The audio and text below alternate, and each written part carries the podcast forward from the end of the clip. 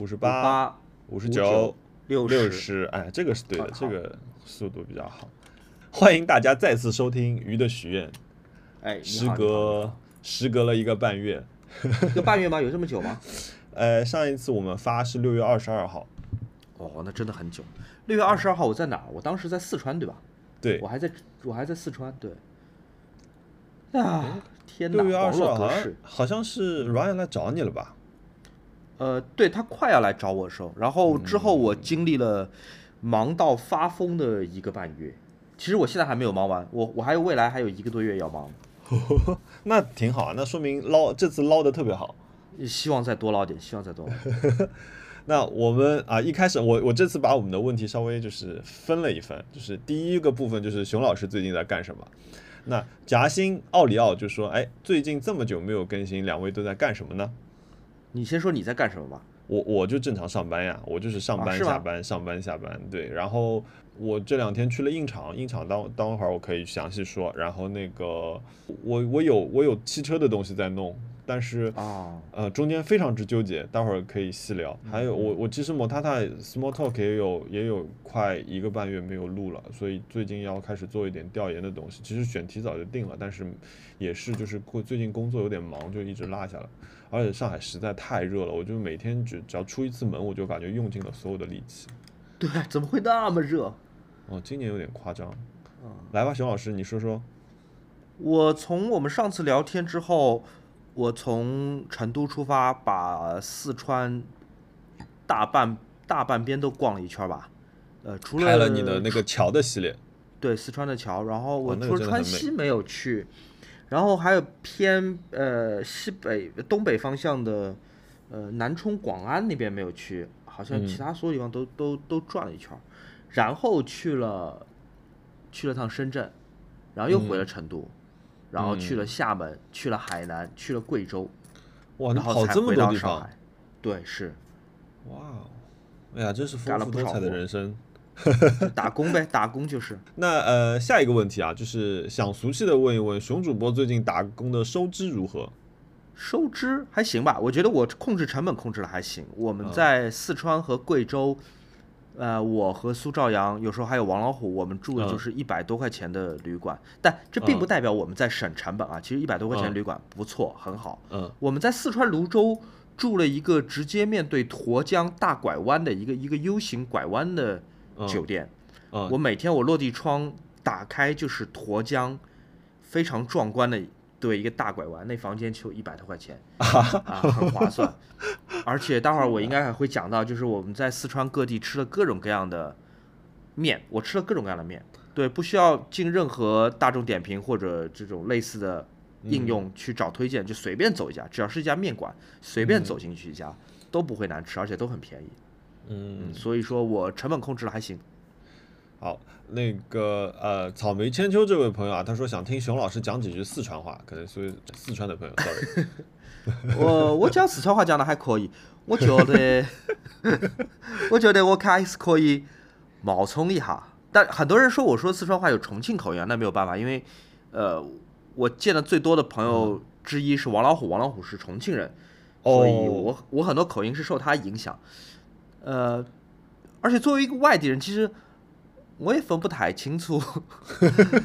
啥子是重庆口音啦，啥子是四川口音，我觉得都差不多可能。我们我们其实也分不出什么金山话、川沙话、上海话，对吧？没什么区别。嗯嗯嗯哎，我我最近听四川话听少了，我那个成都的朋友回去休假休了一个月，啊，是吗？嗯，啊可开心了。呃，下一个你好袁问说想听听熊老师拍片前的看景工作是如何进行的？看景其实像四川的桥，我们没有办法做呃看看景，因为我们要拍的，我们最后视频里面应该是出现了五十个还是四十九个桥，但我们其实一共拍摄了一百个桥，一百多个桥。嗯呃，这些景它是没有办法全部看一遍，全部看一遍等于你要重走一遍，对吧？嗯。很多是我们找了攻略，然后做了给自己内部我们做了 PDF，然后我们现在 PDF 上面选择哪些桥我们一定嗯。要去，有哪些桥可能彼此之间比较相像，或者路实在太难走，我们就嗯放弃了。然后最后选出来大概一百个桥左右，这其中有一些其实还真的难走，或者说，嗯，我们到了现场才发现嗯，情况不一样了。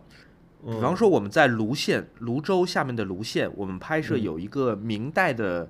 呃桥，叫做苦桥子桥。它 它在互联网上搜到的最后一次的被拍摄的照片是二零一八年，我们想没没有太嗯早之前嘛，啊，对，就嗯就还还行吧，还就没隔太久。嗯，对。那我们就去这个桥，这个桥我们首先地图上是搜不到的，我们要开到一个我们觉得还挺近的村庄，然后徒步走进去，当中有嗯很多很多蚊子，特别是在四川呃南部，在在泸县那边，他们有很多那种只有正常蚊子六分之一体积大小的虫。咬起人来非常的痒，而且你赶不走，哦你喷什么东西都没有用都。没用啊。哎，对，，很苦。然后跑到那边一看，哎，它原来是一个很美丽的明代的石桥的样式，它很特别，是在于它除了一整条桥都有非常精细的龙的雕刻之外，龙头的雕嗯刻之外，嗯，它是一个石板平桥和拱桥的结合体。嗯至少在二零一八年的照片上，它仍然是那种很独特的样子。嗯，但我们到了现场，傻眼了，那个桥怎么说？它的拱的部分不见了，它完全变成了用水泥铺平的一座桥。啊，被当地改掉了。对，因为当地村民觉得他们助动车上上下下不方便，就把它给推掉，改成平的了。这个是我们在拍摄前完全没有意料到的。那我们在拍摄过程中，这样的事情碰到过很多很多次。我们嗯看到过有一座宋代的桥，呃，我们到现场我们找不到那座桥，因为我们就站在那座桥上面，我们找不到那座桥。那座宋代的桥，除了石墩和桥洞，你还能依稀看到一些古嗯代的痕迹，上面已经变成了水泥路面、水泥栏杆、水泥、哎呃供电的那个叫什么电线杆的样子了。就我们站在那个桥上，我们找不到那座桥。嗯，所以我们的看景，呃，不像拍电影那么的，嗯，复杂。嗯，它有很多很多 surprise 吧，我我也不能把 surprise 翻译成惊喜，但确实我们有很多 surprise。对，嗯哎，那我可以问，比如说你是最后选了一百个桥出来嘛？可是实际上就是在你们的搜索范围里面，一共出现了大概多少桥啊？被我们曾经讨论过或者呃考虑过的桥，可能加在一起要两倍这个数字，可能有两百座。但有一些我们觉得可能嗯不太适合。打比方说，所有人想到四川的桥，很多人都会知道一座桥叫做泸定桥嘛。嗯泸定桥是大渡河上的一座铁索桥，嗯它最出名的是因为在红军长征的时候有那个飞夺泸定桥那个故事，嗯对吧？嗯但后来我们想想啊，泸定桥不太好拍，因为我这个桥这个故事是想拍的散文一点的，我不想嗯让它显得很像，沉重了，嗯对，我不想把它变成一个好像讲历史故事。那泸定桥在里面，你你没有办法再公平的分配镜头给其他的桥，因为泸定嗯桥在近代史上啊现代史上好像太重要了，所以我们泸泸定桥我们放弃了。呃，还有一些桥，比方说是在泸县，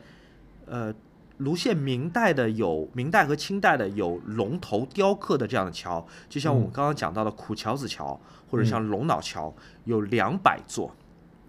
就在泸县这么一个地方，这样的桥有哇。两百座。我们最后就选了两个桥，呃，龙脑桥是最出名的，相当于摇滚明星，相当于泸县嗯。龙桥两百座龙桥当中的摇滚明星。龙龙脑哦桥我们一定要拍，还有一个就是苦桥子桥，但是很不幸我们过去发现，嗯，苦它已经不是我们挺特别的，对，很特别，嗯，像乐队的名字，对不对？然后还有一些桥我们放弃的，呃，我们原来想拍一些天生桥，你知道什么叫天生桥吗？不知道，天生桥就是它不是人工制造的，它有点像桂林的象鼻山或者更小一些，它是天然形成的桥。我会觉得，嗯哎，在我一个关于四川的桥的故事里面，它里面有有铁路桥、有现代桥、有宋代和明代的桥，我觉得有两个天生桥也不错。但后来嗯想，算了，这可能会偏离主题。嗯，有点不样还有一个原因突然变成自然景观了，对，还有就是，其实我们在看景的时候，我们还选了好多好多重庆的桥。重庆包括重庆它下辖的一些呃地县的有很多很多古桥，但我们后来想，嗯，确实呃，对于我们外地人说，四川重庆是一回事儿。我可以把嗯重庆的桥放到名字叫做四川的桥的这么一个影片里面去。但是万一有人杠我呢？万一有人说，哎，这些桥从行政上他们不是四川的桥，对他们确实不是四川的桥，对，但他们年代、历史、风格都很接近啊，他们明明应该放在一起讲了。啊，这是后来后痛苦的决定。对对对对，它曾经是四川的桥，对不对？它对比如说重重庆巫县的或者重庆大足的，有很多很值得拍的桥。但后来想算了算了，那个就把今天算重庆下辖的所有的地区都从我们的名单当中拿走了，因为我不想把嗯这个片子的名字变成，比如说重庆和四川地区的桥，太复杂了，我就叫四川的桥吧，我也不想被杠。我也不想嗯被杠说，哎，这个是我们重庆的桥，这不是四川的桥，那就嗯算了，重庆的桥都没拍。那那将来会会单独拍一次，对拍个第二集，希望吧。但我们功课做得非常非常足，所有能够有机会看到我们做四川的桥的准备工作的这个文档的朋友们，嗯都会很惊讶。其实我们工作是做得很足的。你你有你有考虑过，比如说你拍一个就是简单记录一个幕后，就是你们的一些过程呃，我们工作量大到不允许我们再拍第二支片子。我们确实有很多很多素材，我们大概，比方说，呃，我我我们来讲，就是我们到一座桥，我们会怎么拍摄吧？因为桥太多，嗯。其实我们在每一个桥停留大概就是大部分、绝大部分我们只会停留二十到三十分钟，但其中，对，你你一天要拍很多很多桥，嗯但有一些桥我们会特别对待，嗯比方说我们拍的是哪儿？我们拍的呃邛崃的一个桥。嗯我们不仅用手机拍，我们用相机拍，我们用无人机拍。然后我们拍完之后，我们停留了一下，我们决定，因为边上正好有一个租那种脚踏船的一个游游乐设备，嗯，我们就租了脚踏船，好贵哦，一百五十块钱，四十五分钟。哇哦，我和苏兆阳两个人踩了那个脚踏船，嗯从那个桥洞当中，它有十三个桥洞，我们来回穿了好几遍。我们嗯拍了从桥底下正下方往上面拍的镜头，嗯然后等我们把船还完了，突然就开始下暴雨，然后我跟苏兆阳说：“哦，冲！哎，我们要有一个暴雨当中的，要有个暴雨当中的桥的场景，因为刚才是艳阳高照，我觉得嗯这两个气候的对比很好。嗯然后我们还把那个手机贴的离水特别特别近，就离水大概就一厘米、两厘米，来嗯拍水当中倒映出来的桥，以及在暴雨当中，这个整片河上面都是水花以及倒影中的桥。嗯，但最后，因为我们素材量实在太大了，我我这个这整个桥在我们片子当中应该只出现了不到三秒钟，啊只用了三秒钟。我们在那边用各种各样的设备，花了各种各样的钱，拍了各种各样的镜头，但只用了三秒钟。因为如果你用了一旦长，呃，嗯你要特殊对待的桥太多了，你这个片子就会变成十五分钟长。哦很难我就想很难选，对我在我在剪辑的时候我就想说，OK，很多地方确实很不容易，嗯就是虫蛇咬虫叮，呃，就是这个日晒雨淋，但呃太苦了，我在面对素材的时候，我要我要挥霍，嗯，要决绝一点，这个才对我才能让观众感觉到这个片子是厉害的。我不能说，哎呦，我好不容易拍了这么个地方，我恨不得就每每一个桥做一个 vlog，这不行的。嗯，哇，这个感觉嗯蛮厉蛮刺激的。呃，哎我跟苏兆阳跟王老虎都很骄傲这个片子。可是你有想过，比如说像之前我看《跃动的星球》的时候，他们不是也是嘛，就是有大量的那种素材嘛，嗯嗯。嗯，那套纪录片，所以我我比如说有没有一种可能，因为他后来就在 YouTube 上开了一个新的频道，就是那个频道就是把他们那些素材未经任何剪辑的就放在那里，就是变成你日常可以放在那里的一个白噪音。比如说，他就是对着一片草原，或者在山坡上的某一个角落里面，就这样的镜头，其实也许啊，就是因为毕竟这么多好的镜头，我我觉得这是个很好的主意，其实我们想过的，但是嗯我们堆积在前面的项目太多。比方说，我们去年王老虎和我和苏兆阳，我们拍了黄河，对吧？黄河最后嗯也是剪成了一个六分钟的片子，但其实五千多公里，我们有无数素材，嗯我们有跨越就是二十多个省的很多很多的素材，白天的、晚上的、雨当中的都有。我们也想过说，把黄河这个剪成一个两小时的，没有任何旁白，没有任何故事，纯粹的白噪音，可以大家可以当背景的一个东西。嗯但那个黄河都还没建，都还 更不要说四川的桥。好的，项目过程我们暂暂停一下，然后我们发觉很多就是听众其实很关心你吃的怎么样。石远吃的非常鹏他就 他就说，哎，贵州的美食推荐一下。贵州很多没有去过贵州或者四川的朋友，很容易把贵州跟四川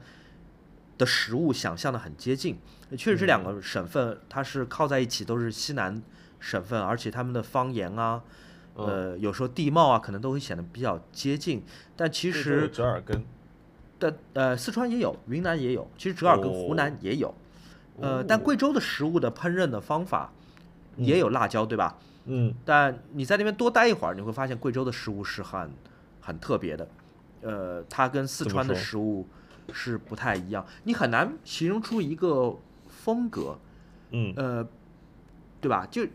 其实你总的来说，我觉得对于一个老外来说，云南菜、贵州菜、四川菜，嗯，甚至可能湖南菜这几种，对一个老外来说都很接近。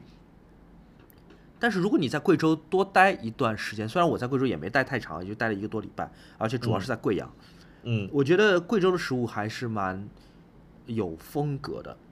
呃，比方说他们对豆腐的运用，呃，其实几大菜系当中都有豆腐，嗯，但贵州做的，比方说豆花面，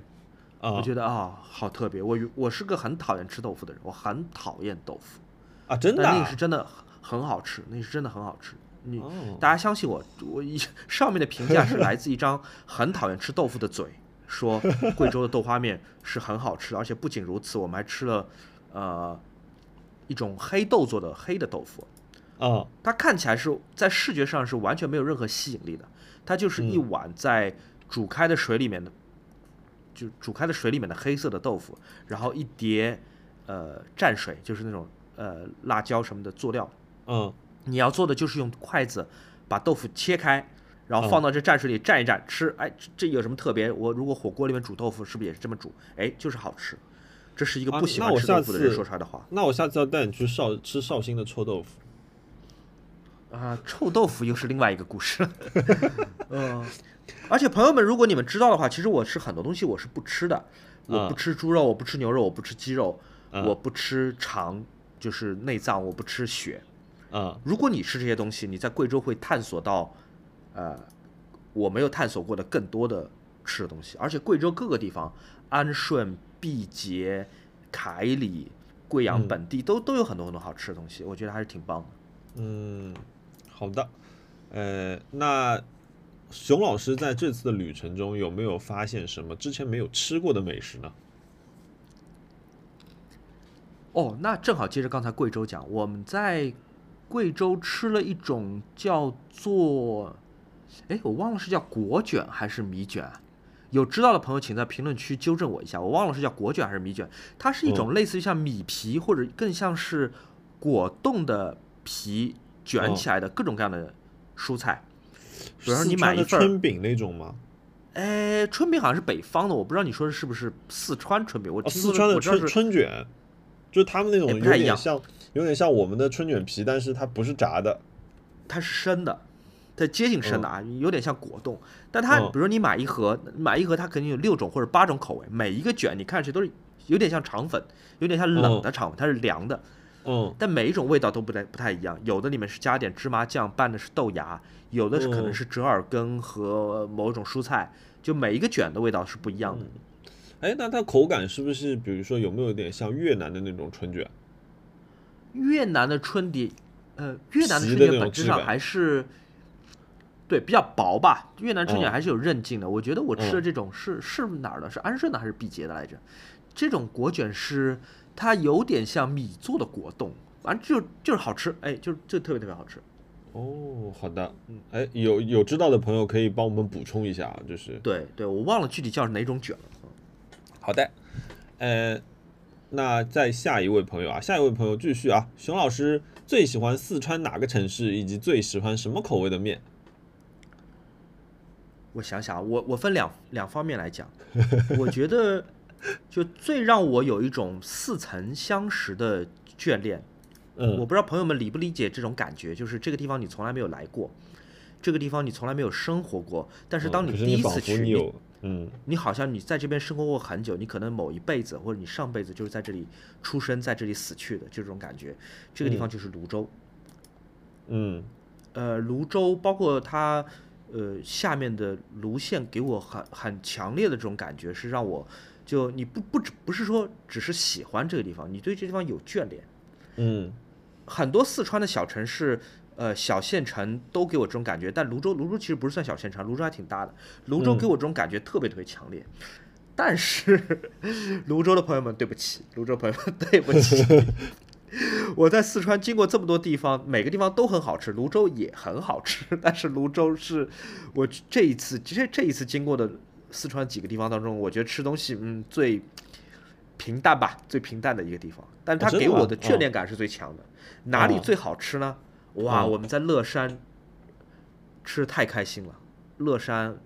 呃，我我们讲大乐山吧，就是嗯把乐山、眉山、峨眉山都包括进去。嗯峨眉山市啊，我讲是峨眉山市，不是峨眉山山里面。这几个地方真是太好吃了，太好吃了。所所以比如说具体好吃的点是，我们在乐山吃了一种呃黑鱼，呃，那个黑鱼我还发了微博，就是它会有一盘鱼，你是可以像火锅一样涮着蘸料吃，就四川火锅一样啊。还有一圈儿在火锅外面，它有一圈铜片，圆圆环状，嗯。你可以把鱼片放在上面，简单煎一煎，就用黄油简单煎一煎，然后继续蘸料吃，那非常非常美味，极其美味。听上去是很简单的料理，但嗯。非常美味。然后我在乐山也是随机吃了一碗面，我甚至不知道那面叫什么名字，啊，嗯。特别好吃，特别特别好吃。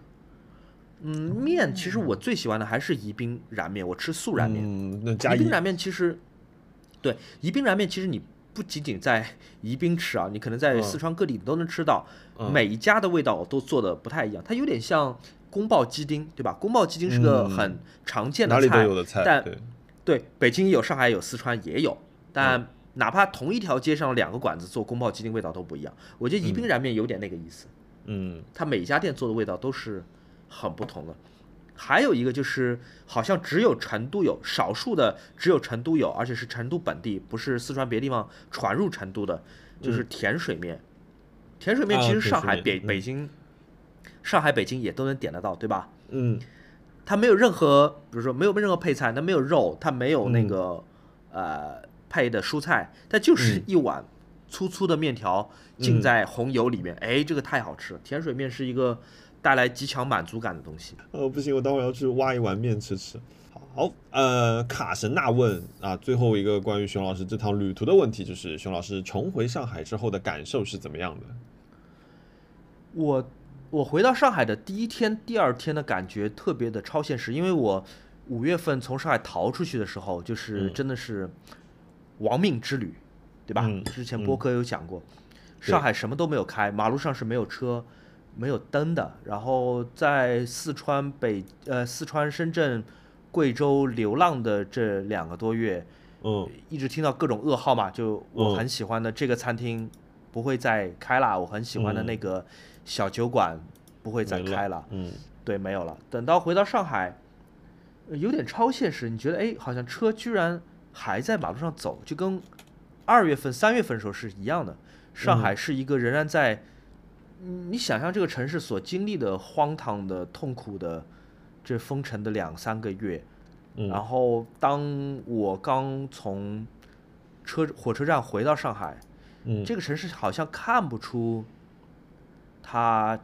经历过的那些很沉重的记忆，就才过去没多久啊，就封城嗯结束才一个多月，嗯。就我和所有人一样，是现在是被允许走在街上的，我们被允许走进商场，然后嗯。商超市里的每一样东西，你只要付钱都是可以买的。至少是从交通层面上，我的一个很直观的感受，开始堵车了。哎，我就到商场，我发现，比如说奢侈品店，还是有人在逛的。呃，我就在想，如果是我，呃，不不是嗯。如果是我，就是我，嗯。我觉得我很难忘记我经历的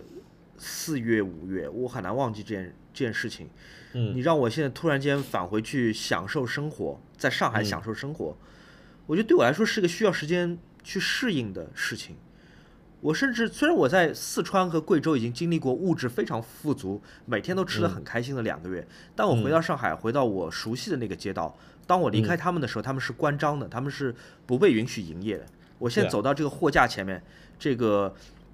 上海黄浦区的某一家小超市，这货架上任何一样东西，我扫码我都可以拿回家，嗯，都不需要团购，它不需要排队，它不需要早上六点钟起来抢。我看到一包巧克力饼干，一瓶可乐，一根冰激凌，我拿到前台，我结了账，我就可以拿走。我觉得这事情太离奇了，跟我上一次在上海时候的记忆是不符合的。虽然听上去有点有点矫情，有点做作，但一旦你经历过那段时间，你会知道，对吧？就是我觉得上海的朋友们应该非常非常了解。我这次在贵州和四川，我不停的向当地的朋友们解释说我们当时经历的情况。嗯，我们买不到东西，你们你们说，哎，小小莫，我寄点东西给你，你寄给我也是寄不到的。寄不到就，你想 你想怎么帮我都帮不到的。嗯就我想要一瓶可乐，就是这么难，就是拿不到的。但现在突然嗯间摆在眼前，对扫码付账，你不需要说一句话，没有人提起来，就几乎没有人会跟陌生人提起来。哎，一个月前我也在封城，我们经历了什么事情，没有人提。嗯我觉得这件事情很，我说不上是好事还是坏事，我只是觉得，呃，不习惯。可能这么大年纪第一次意识到，就是我们的这种能伸能屈的程度其实是挺大的。为什么这么说呢？比如说，呃，我上班就是我楼下一直有一个抽烟点，就是我跟几个同事有的时候就是忙忙完或者中间呃休息一下的时候，我们就下楼去抽根烟。那如今因为我们因为风控的关系和就是你要看码嘛，你现在到哪里都要有一个有一个保质期要看，所以呢就变成说我我们没有我们大楼的出口变成了唯一一个，而且是远离了我们原来抽烟的地方。那可是我每次就是走向那个唯一的出口的时候，我都会看见那个就是有阳光照射到的那个吸烟点。但是嗯呃，我回去公司也快一个多月，哎，快快一个半月了，我们再也没有去那个位置抽过烟。那种很奇怪的感觉，你就感觉整件事情像一场梦，然后就就又醒不过来。当然还有一个回家的感觉就是看到猫猫很开心啊，就三只猫猫，其中有一只长得比奶我走的时候要大很多。对对对，奶昔长得真的好大，这个是件很开心的事情。奶奶昔现在跟浩那个那个小熊猫怎么样？两个人的关系怎么样？打得到对方吗？他们还是每天在打，但我觉得是一种呃，就是表演性质的在打，反正每天就打来打去，打来打去。哎，就是因为因为这次的就是时间比较特别啊，昨天是七夕嘛，其实我我我不是我才知道昨天是七夕节，就是有挺多哎朋友就是问，就是七夕节的礼物，就是七夕节送了什么礼物，买了什么礼物，然后比如说你有送什么或者收到什么吗？哎，不好意思，我七夕节，嗯、我我没有送礼物，有有可能是因为我我跟 Ryan 我们在一起六年半，嗯我们可能只会看重最传统的二月十四号的情人节，什么嗯七夕啊，还有什么五二零、五二一啊，可能我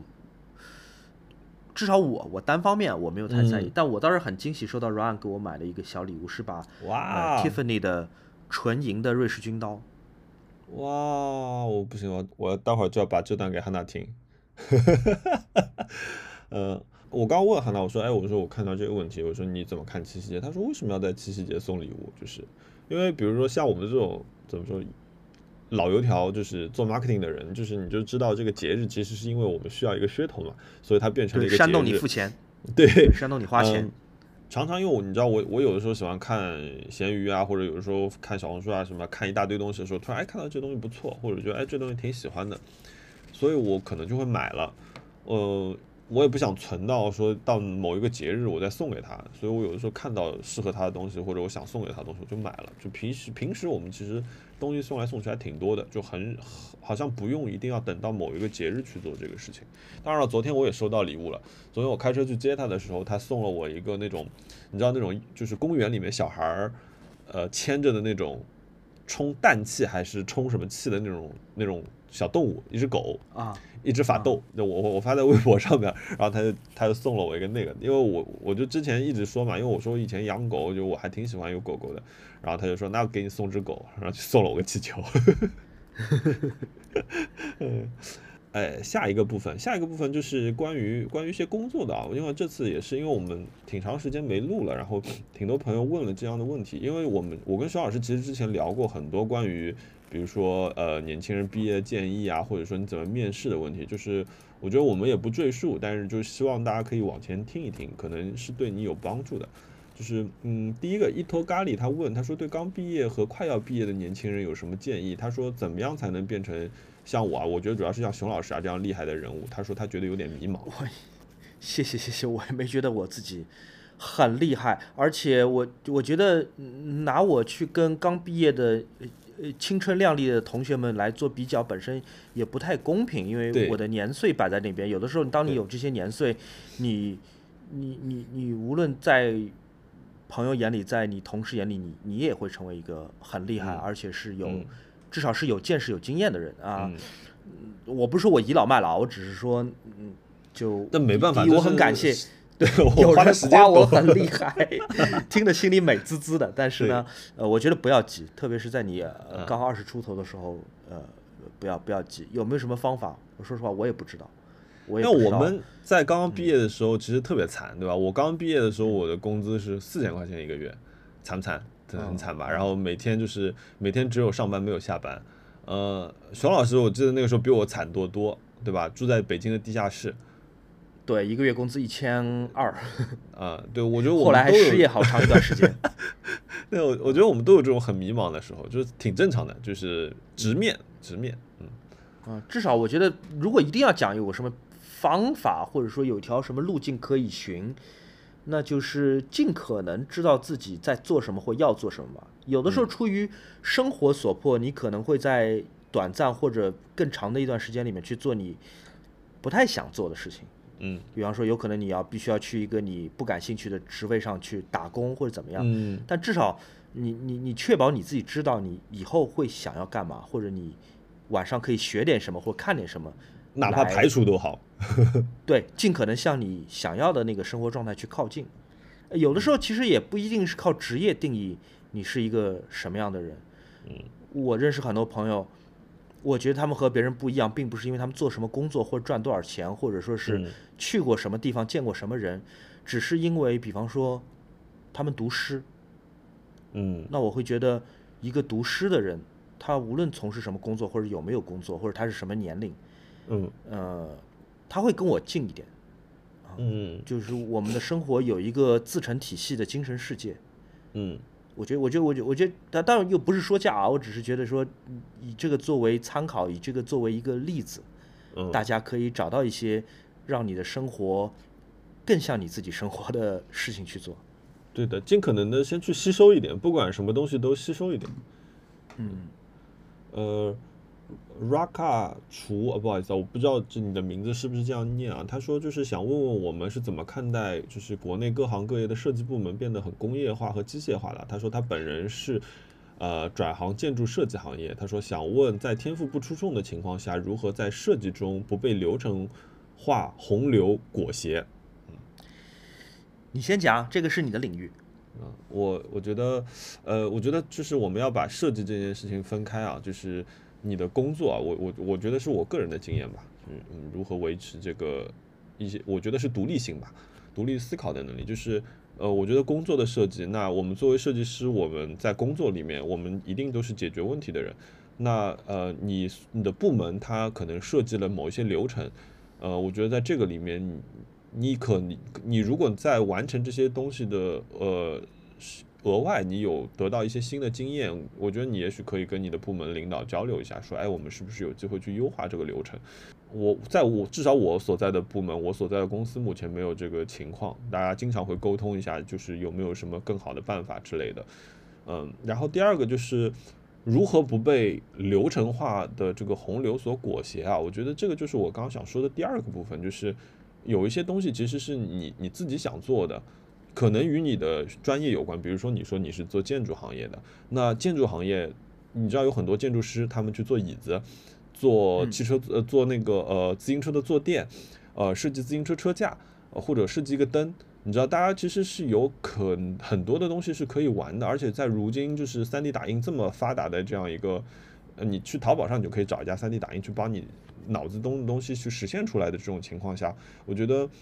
嗯，工作是工作，自己的兴趣爱好是兴趣爱好，你可以在自己的兴趣爱好的同时做设计，然后培养出自己一个独立的价值观，这样就会可能能够帮助你，就是不被这个所裹挟吧。我觉得，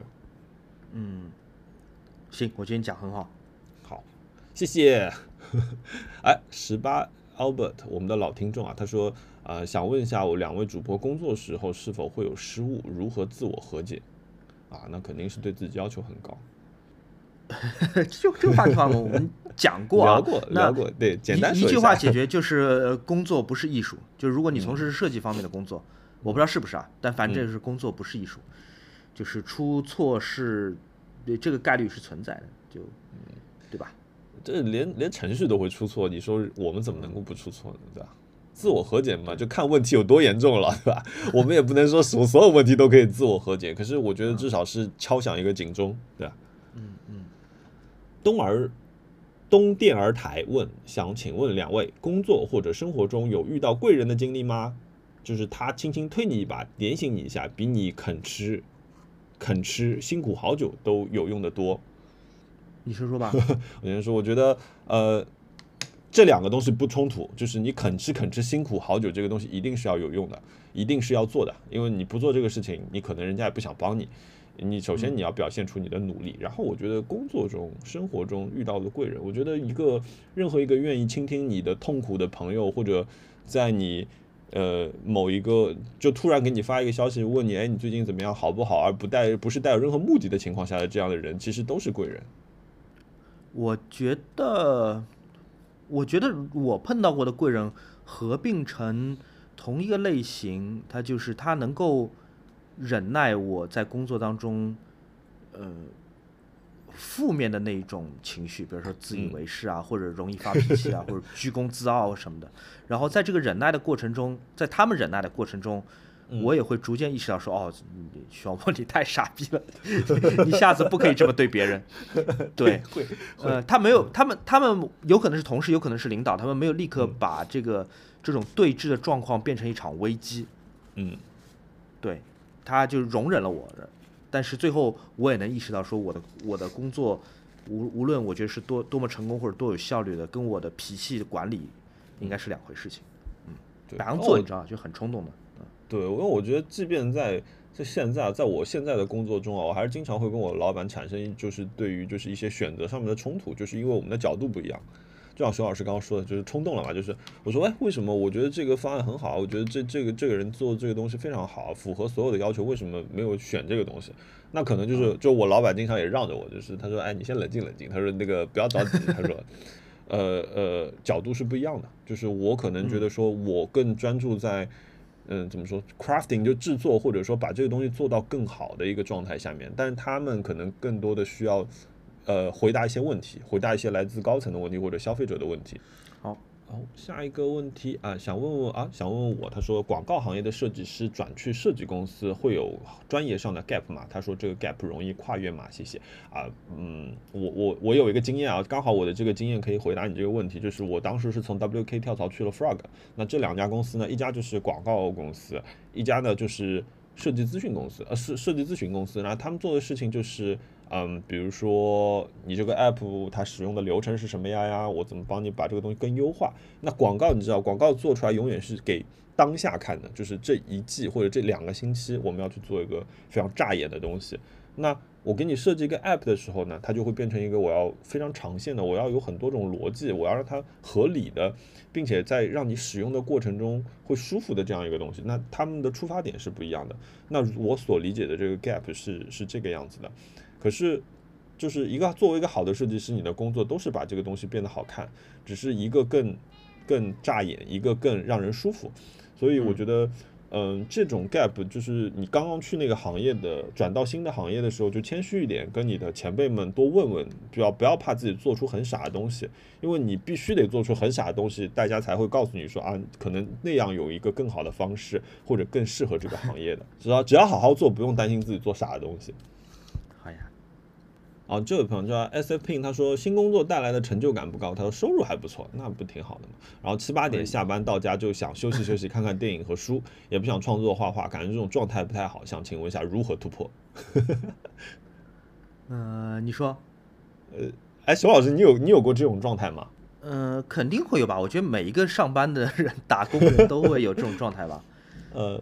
就还是自己找平衡吧。我觉得，以及你要自己判断厉害。可能别人也很难说你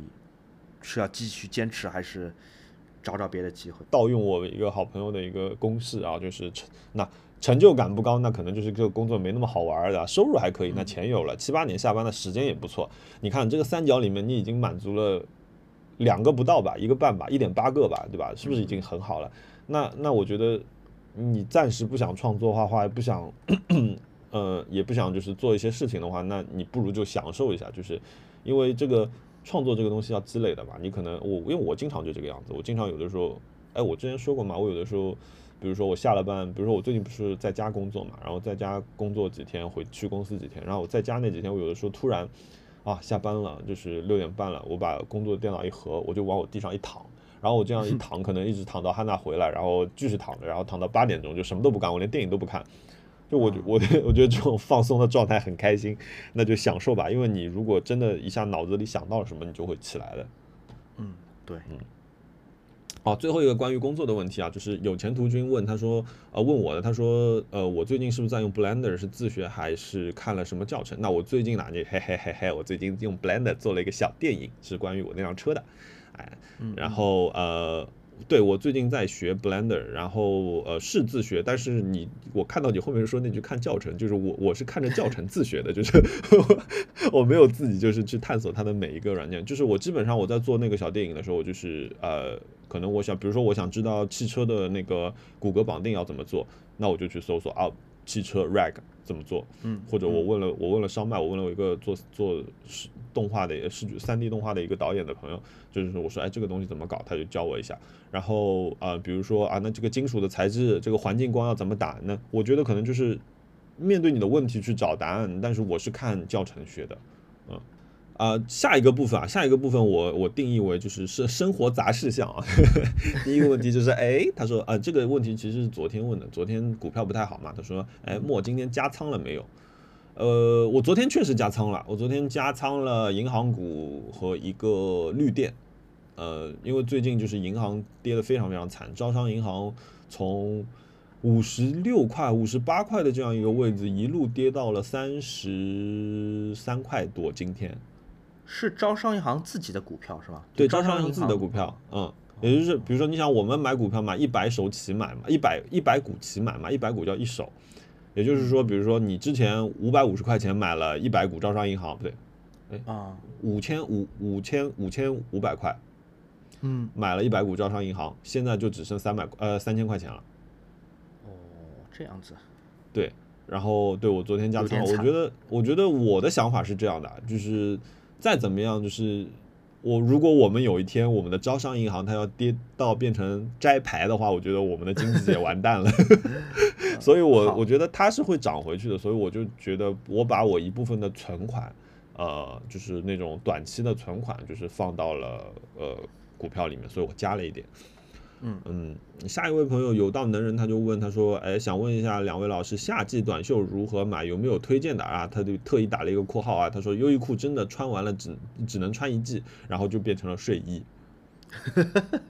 呃，优衣库要看吧，我觉得三十九的那个质量真的是不太行，哎，九十九的还行，九十九的还行。我这次在四川和贵州拍那么久，其实。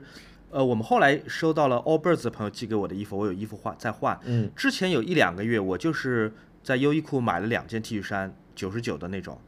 两件是一样的。然后我是轮流在洗，轮流在旅行在穿的，我觉得还行啊，没我像我我洗衣服很暴力的，也没被我扯坏，然后一直穿好像也没 领口也没撑大。不是广告，我们没有接优衣库广告啊。对我们这优衣库这这么抠门，他也不给广告，对不对？呃，但是对，就像熊老师说，我就是买了四件吧，四件，其中有 U 和加 J 的那个优衣库的 T 恤，也都差不多，大概最贵大概一百四十块钱吧。然后呃，就这几件 T 恤轮流，好像今年夏天没有穿过更贵哦。还有一件龙美术馆他们之前那个一个展览的一个 T 恤，我觉得还挺好看的，我就一直穿。嗯，OK，嗯，我昨天跟我我昨天跟抽烟的时候跟我老板聊了一下，然后我说，哎，我说你这这件白 T 恤不错嘛，然后他就他就在那边笑，他就说你知道吗？我今天 T 恤只要四十九块钱，什么？好吧，他说我一下就买了十件，嗯，然后呃，Niki 吴他问他说，呃，正好两个关于关于我鞋子的问题，他说问我可不可以说一下自己的我的 New Balance。嗯嗯嗯其实可能就是同学们有误会啊，就是我我不是那种就是怎么说对鞋子非常非常懂的人，就是鞋子对我来说其实是两件事情嘛，一个是搭配衣服，一个是穿着舒适嘛。嗯，因为我我自己的脚特别宽，脚胖，所以呢，我就很喜欢穿 New Balance，因为就是穿的很舒服。就是像我羡慕人家穿 Converse 的，可是我穿不了，我穿一天我的小脚趾就破了。呃，对，所以我然后第二个问题，他其实是想问我说，呃，海上的一位他问他说，我每年买多少双 New Balance？我常年呃拥有的 New Balance 基本上是这样一个情况，就是我会有三到四双是灰色的 New Balance 是日常会换着穿的，呃，然后我可能经常会有一双是全新的，是备用的。那如果我少了一双，我比如说有一双穿烂了扔掉了，那我就可能补一下，就差不多就是一直是这样一个节奏啊。我不会说啊，它出了一个什么特别款我就去收一下，我基本上就是等打折的时候买几双灰色的 New Balance，、因为我觉得日常穿就挺好的。嗯好，哎，又一个关于我鞋的问题啊，那个，嗯，这位朋友，哎，你的名字，sorry，我不会念这个。然后他说问我 Marcel 买了几双，大概都是什么款，适合平时穿吗？Marcel 我的德比有两双，然后靴子有一双，然后我最近又买了一双，它有一双比较长得像 Stan Smith 的一双像运动鞋一样的皮鞋。我觉得 Marcel 挺好的啊，就是 Marcel，但是就是我我也是啊，我就哎，我一个特别喜欢等打折的人，就是 Marcel 打折我会买，我大概一共就有个四五四五双吧，四五双 Marcel，然后我觉得平时穿很舒服，呃，然后我也不是很注意保养的，就是擦到、滑到、磨到，我觉得都挺好，因为这几双鞋我其实都大概除了最新的一双以外，平时大概都已经穿了四五年都有了吧，然后嗯，我觉得。嗯，除了那双靴子以外，其实其他的 Marcel 穿着我都可以跑步，所以挺舒服的。呃，然后 Auto 马问我们两个人说有没有特别喜欢的香味，他说比如蜡烛和香水。我喜欢我喜欢椰子油，它虽然不算是香水或者是香氛，蛮特别的。呃，我蛮喜欢椰子的味道的，椰子的香味就很淡的一个味道。还有一个我特别特别喜欢就是桂花，有一哦个中国的香水品牌，嗯我不知道知不知，我不晓得你知不知道，叫做嗯呃叫什么来着？叫关夏。嗯，关夏有一个有一个桂花味的嗯呃沐浴液，有一个桂花味的香水，我都挺喜欢的。哦是吧？嗯但是有点贵，所以我一直没有买。我有时候路过关下的哦柜台，我就假装要买，往自己身上喷两下，然后再大步流星走开。嗯，关下的朋友听到熊老师说了啊，呃呃，对我我好像我比较喜欢那种青苔啊、松柏啊那种木系的，然后冷冷的味道。就我大概大部分我可能有个十瓶香水吧，大它们味道都差不多。说实话，嗯然后我用的比较多，我蜡烛我蜡烛有一个我一直会补的，就是一个一个圣女果的，就是那个小番茄味的一个蜡烛。番茄味的啊，天哪！哎，小小番茄味，你看跟你椰子油是不是很搭？好，呃，行，那哎，回头我放在那个好 show notes 里面，我他那牌子太难念了，一个就是很长的一个名字。嗯，野兽派，我对野兽派有卖，野兽派价格还可以。哎，我也不是给野兽派打广告啊。你难道没有这种事情吗？就是走过香水柜台，然后突然想起来说，哦，我今天出门没有喷过什么香水，不如蹭一蹭，对吧？如果我在国外，我啊干这个事情，对，就是 国外我可能哎喷一下喷一下，哎这个不错，然后买另外一瓶，这个事情我常啊干。那但国内就是我也没什么机会去逛，就比如说我上次去连卡佛，然后我哪个朋友跟我一块去，他说啊我香水过敏，然后我们俩以飞奔的速度跑过了香水柜台。好，呃，然后下一个问题啊，那个请问熊老师开始拍照的时候有没有上过什么基础课程呀？没有大学摄影课？呃没有。其实熊老师呃身边有一群喜欢拍照的朋友，对吧？对，我觉得拍照，哎，拍照对我来说，我就是开始感兴趣，然后想寻找自己风格。我当然风格也变化过一些，嗯但是技术上的事情，如果纯粹只是技术上的事情，怎么构图，嗯怎么曝光，我觉得这个都是当今互联网可以非常快速的让你自学学会的。看 看视频教程，对，呃，对，就我我以前肯定不是看视频，可能就看看嗯帖子，但这个东西摸索起来不难，真的不难。嗯它可能不需要说一定要看哪本书才学会，我看的更多的是画册，就它不是基于技术的，它不是教你怎么使用照相机，而是呃教我知道呃摄影史，呃嗯。教我知道哪些照片是嗯俗气的，或者说是没有必要再继续拍了的。嗯，我觉得这个是看书对啊，这位朋友啊，描摹居士他问的这个问题，他私信给我了，然后又给我们留了个言，但其实是我我我不知道怎么回答这个问题，我就问问熊老师吧。啊就是他说想问问我们如何去看待乐高的设计。我其实不太懂哎，我觉得乐高是一个很很经典、很万能的设计，但我只能讲这些。差不多，因为对，因为我也不玩乐高，所以就是没有办法回答这个问题。啊、但如果对，如果我们朋友呃我们的听众里面有乐高达人啊，欢迎你在那个留言区跟我们就是互动一下。呃，想问一下，呃，熊老师，平常带机械表出门的是出远门的时候，会不会带一个随身携带的表盒？他说最近有这个需求，所以想问一下有没有推荐的品牌？呃，我不会，我就是戴在手上，哎，我这次出不带表盒门，这次出门有带哪块表吗？我带了 Apple Watch 在外面走了三个月，没有带机械表出去。呃，没带机械表，因为嗯，你说我觉得 Apple Watch 可能在我拍摄的时候帮助会更多一些吧。比方说嗯看看日出和日落时间，看看明天的温度，然后通过震动知道有没有电话或者消息找我。嗯，哎，那比如说你以前，比如说你以前出席活动的时候啊，比如说你以前出差在做媒体行业的时候，你会呃，比如说带机械表出去，你也不会说，比如说我要带几块表，比如说我你去巴塞尔的表展，你参加不同的，哎，那个表展叫什么名字？巴塞尔和日内瓦，啊，巴塞尔表展，然后你带几块不同的表，你也不会专门有东西去装它们吗？我以前我参加表展好像，嗯，还没有有钱到说每个牌子带一块。等到我开始可以每个牌子带一块的时候，我已经不跑表展了。啊，所以是这么一个情况。但我有同事确实会有的，我有一个同事，呃，其实我有很多以前的同行，他们是会带表盒，然后比方说他们去嗯巴塞尔表展见很多客户，他们每个客户的表都会带一块，这样嗯出于礼貌，对吧？商嗯商业礼貌，对见别人的时候带的都是别人的产品。我甚至有一个朋友参去参加日内瓦表展的时候，带了四块还是五块表，然后结果在臭名昭著的戴高乐机场嗯，直接被偷走了，很大很大的损失。天哪，嗯。哇，这个搞不好就是一辆保时捷哦。对，但其实我不是很建议说出出门要带这么多表，一来我觉得，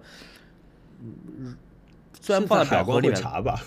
对我觉得即便是在国内旅行，第一放在表盒里面互相碰来碰去还是很麻烦，安检也很麻烦。第二就是，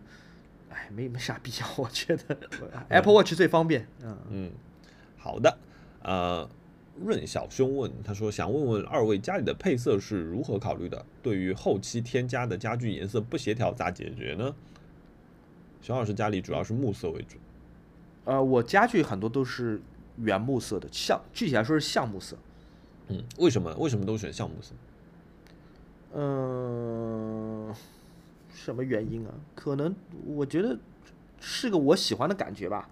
嗯啊，或者说因为第一套家具买完，后面再配东西，我觉得我还想追以前已经有的家具的颜色。嗯，我我基本上，哎，我这点跟熊老师刚好反一反，我基本就是买家里没有的颜色。嗯 所以我我家里基本上就是五颜六色，什么颜色都有。但是我比如说我有几把比较经典的椅子，LC 七和那个我之前买的那个 April Folding Chair 的时候，然后我会考虑一下，比如说我客厅那几个我比较固定的位置。那因为比如说你你需要有几个台柱子嘛，然后旁边再有一些不同的角色时常上场下场的，对吧？那台柱子我基本就是黑皮加上那个哎那个 chrome 怎么讲？那个镀铬啥？chrome 那个颜色哦，那那个是就是银色的镀铬，对对对，银色银色镀铬的那个那个支支支架，基本上是这样的一个啊配色为主。嗯，好，下面三件事情啊，熊老师请听好，下面三件事情，请按照你的个人喜好程度来排序。第一，嗯，被小动物无条件的信任；第二，近期愿望清单上的某个愿望被实现了；第三，有了新的创作灵感。这咋排啊？这没法排。成年人都要。不是他他彼此之间不具备可比性，就是就好像问我说你是喜对你是喜欢大海还是喜欢五百块钱？我都喜欢。哎，一定要你这两个里面选的，大海和五百块钱。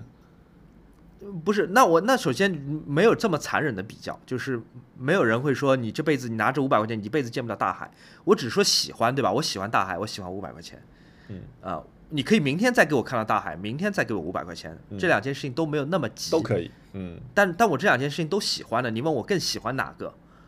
嗯，我说不上来，或者说你把五百块钱你增加，你增加到比如说五千块钱，好像也不能够影响他们之间。不能够进行比较的这种五个亿呢错位感，嗯，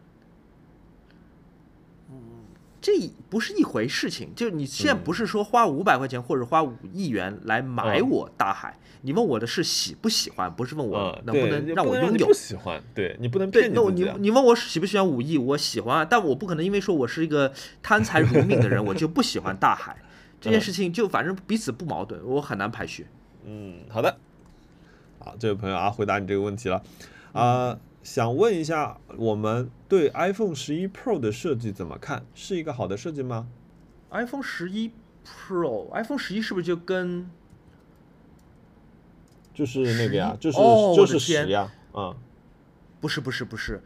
十是一个很经典的设计，iPhone X 对吧？就 iPhone Ten 和 iPhone Ten S。那个是我有史以来我最喜欢的 iPhone 设计，它甚至超过了我对 iPhone 四的设计。它是第一次有圆滚边，然后有那个全面屏，背后是上下排列的两颗摄像头。对，我觉得 iPhone 十是一个完美的，代表了最巅峰的 iPhone 设计，Johnny Ive 执执掌的设计，对吧？那个是很棒的。iPhone 十一是我第一次也是唯一一次去美国参加苹果 iPhone 发布会。所谓科技春晚那一次，那个产品也很好，它整体外观是跟 iPhone 十很像，只不过背后从两颗摄像头变成了现在大家看到的这个等边三角形三颗摄像头。这个设计我没有那么喜欢，这不是一个满分设计。它从工程学或者说从拍摄效果来讲，它是很好的、很棒的、很合理的安排。但是从视觉跟美观上来讲，我觉得上下两颗摄像头排列在 iPhone Ten 上面是远比 iPhone 十一三颗摄像头要好看的。嗯，好，哎呀，我不能说我同意。呃呃，下一个问题，如果说我你有机会给自己放一个月的假，他说，呃，你们两位想怎么安排自己的这个假期呢？他说，在疫情的环境前提下，那就是不能不太能出国嘛，对吧？一个月的假，我可闲不住。我觉得我这次在四川，每一天开车去不同的城市过夜，这个感觉是很好的。嗯，我其实没有在。什么椰风阵阵的大海边？对我没有在一个举世闻名的古城、世界遗产里面，只是不同的小城市，不同不同的小城市。我觉得这个感觉特别特别好。我特别喜欢四川的小县城、小镇，就是嗯，特别特别棒。嗯，如果我们有一次在黄昏的时候，嗯，我们有一天晚上在黄昏的时候经过了，呃，应该是绵竹下面的一个小镇。那个镇就是很小，它就是围绕一条主干道，大概一两公里，两侧这么自然生长出来的一个小镇。它镇上面有一个就是很普通、很普通的一个现代水泥桥，叫做彩虹桥。就其实每很多小城市，很多小城市都有一个桥的彩虹桥。那桥可能我看到那个桥，可能跟各自如果家乡也有一个彩虹桥的话，可能长得也差不多，就是个水泥桥，当中是个两车道的这么一个水泥路，左边右边有一些呃在桥上。呃，眺望或者乘凉的人，桥底下是一个呃枯水期的一个小河，所以它仍然有河，仍然有河在流动。但很多大人小孩手里拿着凉粉，拿着冰棍在那边玩，在那边互相泼水。然后太阳慢慢再下来，远处是一个水泥厂，都不是一个很浪漫的景象，就是一个远处是个水泥厂，还有一些农田，还有一小片山，然后漫在金光里面。嗯，我后来。对我，我们这一路其实看到有一百座桥，比都比这座桥美，有一百座桥都比那座桥美。嗯，但那一幕特别好，你会感觉到这个小镇的人，在这么一个最平常不过的时间，嗯，在一个日落时分，把这个桥当做他们小镇的生活的中心。嗯，桥下有玩水的，有钓鱼的，有聊天吃冰粉、吃凉面的，桥上有在那边发呆看着桥底下的人的。呃，市民们，车就这么过着，然后太阳就这么落下去。我觉得那个场景特别特别的舒服，啊，让人开心。我觉得这样的度假方式可能跟海边也差不多，嗯，对我来说。如果如果哈娜刚好有一个星期的呃有一个月的假的话，我可能会考虑就是我们两个人带着我们少少少的露营装备，然后可能一路开到西藏或者新疆，就是就就做一个长的公路旅行吧。我觉得工作的关系你也没有太多的机会离开城市很久，所以我觉得想有一个完全脱离上海的一个这样一个月，嗯。哦，现在这个时候其实去四呃去西藏的林芝特别好，呃，为什么？为什么呢？林芝因为第一总的来说是一个人流量不大的一个地方，我们在林芝也是去年这个夏天，我们经过灵芝，嗯，大片大片原始的沼泽和湿地和树林是一个人都没有的。我们经常开过一整片一整片非常美的景色，那些景色看上去应该在过去三千年里面都没有被人打扰。就没有电线杆，没有房子，没有信号，什么都没有，就是一片绿色和弯弯绕绕的在湿地里面流过的，就是真的是九绕九绕十八弯的那种小溪流，特别的美。然后因为现在是夏季嘛，所以水特别的大，你会看到很多就是很壮观的，但是没有名字的瀑布，流得很快的小溪，从山上喷出来的这种山泉，很美。林芝真的很美，很放松，非常放松。湖水就是 Tiffany 蓝，就真的是 Tiffany 那种林芝林芝在哪个位置啊？林芝在西藏的应该比较偏南地方，而且它的海拔不高，所以对于有高原反应或者没怎么去过高原的人来说，林芝是个很安全的选择。啊，林芝，呃，如果你飞到拉萨，从拉萨去林芝的高铁是去年也是去年这个时候七八月份刚开通的，那个一个小时的车程极美不过。但如果你是坐飞机去的话，林芝机场可能是。全世界最最险要，但也是最美的，是那个要飞过好多山，然后都很近的那个位置，一点一点一点一点降落。然后你你如果坐靠窗的位置，你会觉得哇，好壮观，好危险，好酷，嗯，所以我觉得灵芝挺好的，嗯。嗯，所以我觉得灵芝还是挺推荐，趁它又变成小红书博主打卡的地方之前 啊，大家可以过去玩一玩。最重要的是，你得找一个。开车的朋友带你，嗯，我觉得很多地方必须得自己开车才能到，因为那边很多美的地方是一点信号都没有的，它只有公路。哦，而且而且可能真的是需要稍微有几个人，一个人还是有点危险的。呃，还行还行，其实还很行，就是呃路有点颠，路稍微有点颠。城市远吗？呃，一路上每两三个小时你会路过一个小县城或者一个小镇，我觉得还行。我觉得还行。好的，好，哎，又又夹杂了一个熊老师关于吃的问题。熊老师，请问你最喜欢哪一家的鱼堡？鱼味的汉堡？我最近迷上了一种吃法，就是麦当劳最普通的呃双层鱼堡，就有芝士的那种，对吧？嗯嗯。一片芝士，两块鱼饼。它原配的酱是芝麻酱，但。我发现，自从我可以在外卖单上或者在柜台点单的时候做特别要求，我说你麻烦你不要放那个酱，你给我放巨无霸那种酸酸的酱，嗯，它会变得非常非常好吃。所以就是那种，呃，独此一家的不连锁的汉堡店，我就不拿出来比了，因为这么比也不不公不公平。但麦当劳那个双层鱼堡，你让它换成巨无霸的酱，我觉得非常非常好吃。你这换酱的这个办法厉害，嗯，很好吃。因为原来那个酱真的是我觉得我咽不下去。我觉得那个鱼饼是可以的，是鳕鱼的鱼饼，对吧？它可能不是一个很贵的食材，但是那个满足感是有的。那个麦当劳的黄芝士我也很喜欢，那个是车达芝士吧？那个我也很喜欢。是是。只要一旦那个酱换成了巨无霸那种带有酸黄瓜和洋葱粒的酱啊，那个鱼堡就会变得很好吃。那个酸很好的中和了鱼里面一点点的腥味。嗯，好的，熊老师特制鱼堡。下一个问题，哎，冲气三角饭团问他说，哎，会不会去问我啊？家里会不会遇到收藏家里放不下的情况？如果是的话，会断舍离还是搬家或者租个小仓库呢？呃，我其实之前有想过要租个小仓库啊，租个小仓库呢，可是我们小区好像没有，现在不提供这个服务，因为我换了个物业之后，他们就把所有的那种地下室空间都回收了，不提供这个服务了，然后。搬家，哎呀，就是比较穷，囊中羞涩，换不起房子，这是个比较大的问题。然后会不会断舍离？那我觉得我会选一些东西给呃给合适的朋友，比如说我上周把我的一只黑胶机，一只我不不太用到的黑胶机和我的赛车座椅啊，我我真的珍爱如生命的那套赛车座椅，呃，我送去杭州，给了帮我改 mini 的这个朋友。然后那套赛车座椅，我说你就放在那个店里面，然后比如说有有朋友过来改车啊，或者闲着无聊啊，他们可以在那里开两把。然后那个黑胶也是，然后我说我下次我再送他一张 YMO 的唱片，然后就是反正在那边放放一下，活跃一下气氛也挺好的。嗯嗯。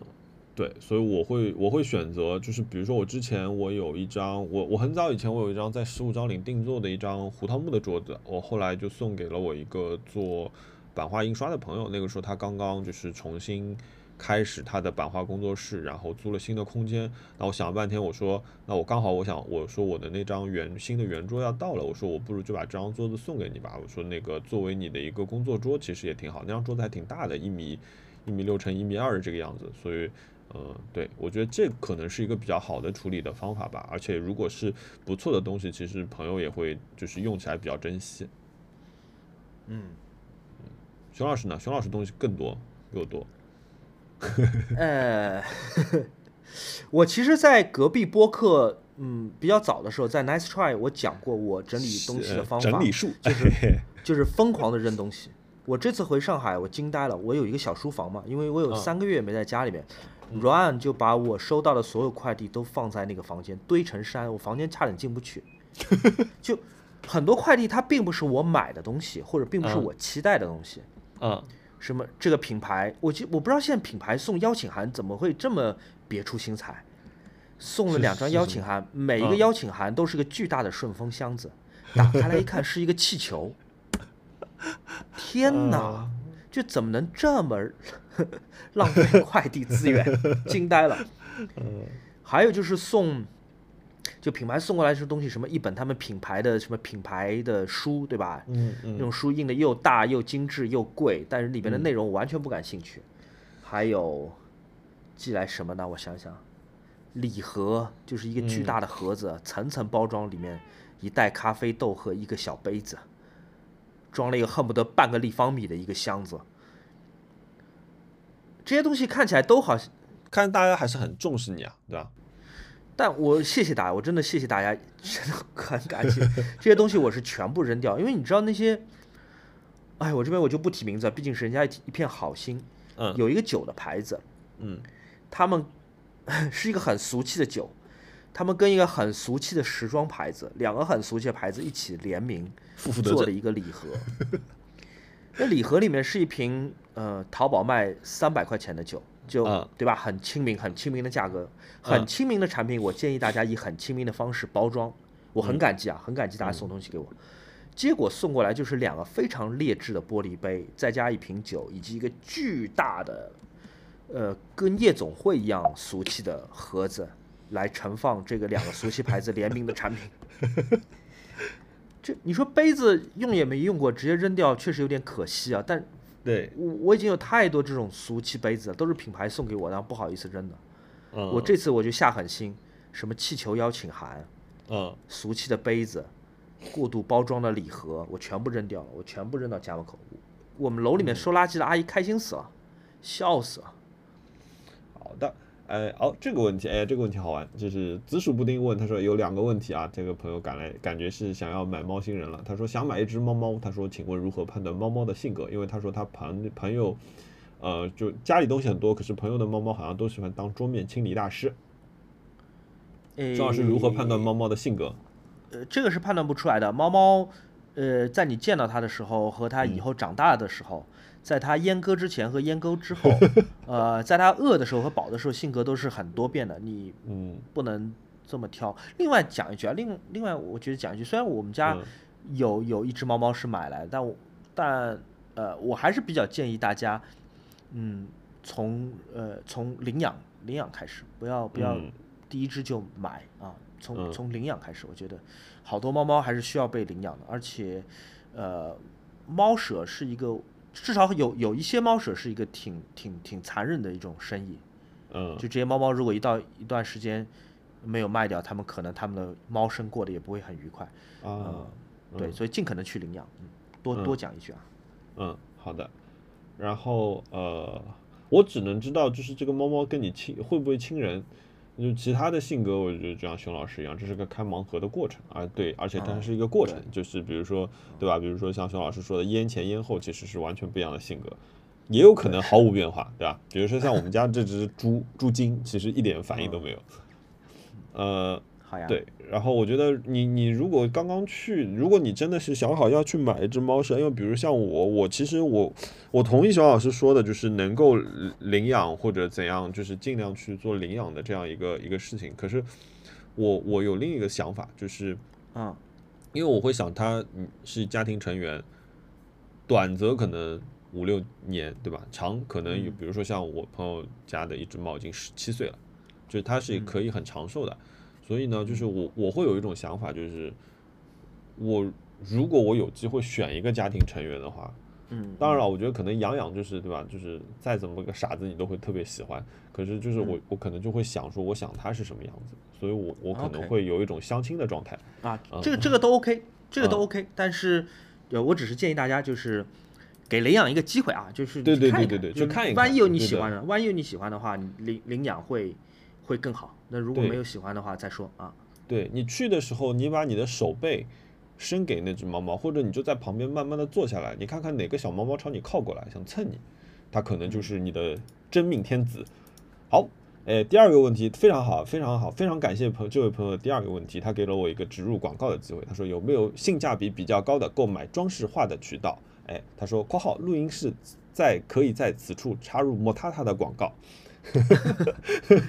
对，谢谢你，就是对大家如果就是喜欢一些装饰画，因为我自己有两个作品的系列啊，大家可以去莫塔特的那个微博账号，然后有微店，然后上面会呃我们会定期就是去更新一下，就是有一些一些新的作品，然后有一些作品，比如说这次我们把那个黄金万两重重重印了，并且升级了工艺，就我觉得如果你家里刚好需要有一些装饰画的话，我觉得这是一个比较呃可以选择的一个入入手渠道吧，对。哦，卖的非常良心，我没有把，就是因为我觉得可能 作品原作和真的是希望大家就是能够买来装饰家里的海报，会完全是两种定价的方式。嗯啊，呃，然后下一个问题刚好顺着这次，就是呃，这次我们重印黄金万两有没有发生什么过程？其实本来的事情都挺顺利的，可是因为我上次收到了一些反馈啊，就是因为上次我印金的时候。我选了一个更接近于铂金的质感，然后它有金属质感，它呃，其实它能够达到我觉得比较好的一个状态。可是我们也收到一些反馈啊，就是大家说，哎，为什么这个金不那么金？那呃，确实是的，就是我觉得呃，所以我这次我想改变改良这个问题，所以其实你可以想象，我做了一块巨大的烫金板，哇，这块烫金板我跟你讲，真的买金子也就这个价格了，啊。嗯，这块光这一块烫金板的价格是接近五位数的，天哪！呃，非常非常贵，但是诶，然后因为上面又很精细，所以就是，但是我想就是那那既然做嘛，既然既然听到了这样一个声音，那就试着去把它改变一下。我在一个雷电交加的夜晚，那天大概我去嘉定，然后那天大概狂风暴雨，然后哈娜刚好有事情，所以我一个人去的。呃，晚上七。八点八点多钟，我到了嘉定，我在印厂，然后印厂师傅等我一起在角色，然后那一切都很顺利，然后就进入了那个烫金的环节。那烫金的环节就突然发觉我们这个烫金板太大了，以至于他们的那些就是机械作业这个东西就没有办法上去了，就变成必须我们转移到一个更加古老的一个手工烫金板上去。那你就是其实就你可以想象，每一张作品就需要这个技师一张一张去对位子，一张一张烫，嗯。过程挺慢的，然后我那天从八点大概待到了快十二点钟才走的，就是才确认好了所有的东西。那很精彩的，其实呢发生了一个什么事情，就是我闲着无聊，我就说，哎，我说我之前给你这张原作呢，我说我我之前给了你一个样板，就是我有张自己的作作作品，我上面是贴了金的。我说那张作品在哪里啊？我说我今天刚好带回去，因为我说我原来只是想给你们看一个颜色。因为你知道，其实烫金你也有大概一百多种金的颜色你可以选。我之前有一组作品是晨雾油心嘛，然后我自己房间里一直贴着一张油心，然后我就在那张油心上面自己做了一些肌理，然后贴了金箔。嗯，就是真金的金箔。然后我就说那张东西啊，师傅说啊，你不要紧不要紧，我待会儿去给你拿过来。然后那个他们的那个印刷部的呃那个烫金部的主管就去帮我拿了这张东西，拿过来之后我发觉上面印着迪奥，然后我当时有点愣掉，我说啊，为什么上面有个迪奥？他说哦，他说那个呃，就是他们呃客户部的人就是把这个东西拿过来跟我们说，让我们参照这个金色来给你选一个金的膜。那他说，我想说，我就在你旁边印了一下嘛，我烫了一下，找了几个金色烫了一下，所以上面有两种金色的迪奥。嗯，我当时人人有点傻掉，因为其实那张东西上面我自己签了字，写了名字，写放了版号，作为就是我的一张 AP，我自己想收着的一张一张东西。然后你知道，就那种感觉很无奈，你又不能跟人家师傅发火，毕竟你剩下还有就是大概三四百张的东西在别人的手上，然后，然后，其实这也不是他的错。嗯，所以我就打电话给了那个客户部的人，我说为什么会发生这样的事情？我说，他说我们都交代清楚了，不应该发生这样的事情，不不可能。对，然后我我我我我觉得我挺难过的，我在那一个瞬间的时候，我我真的是有一点我我说不出话。我说因为这个东西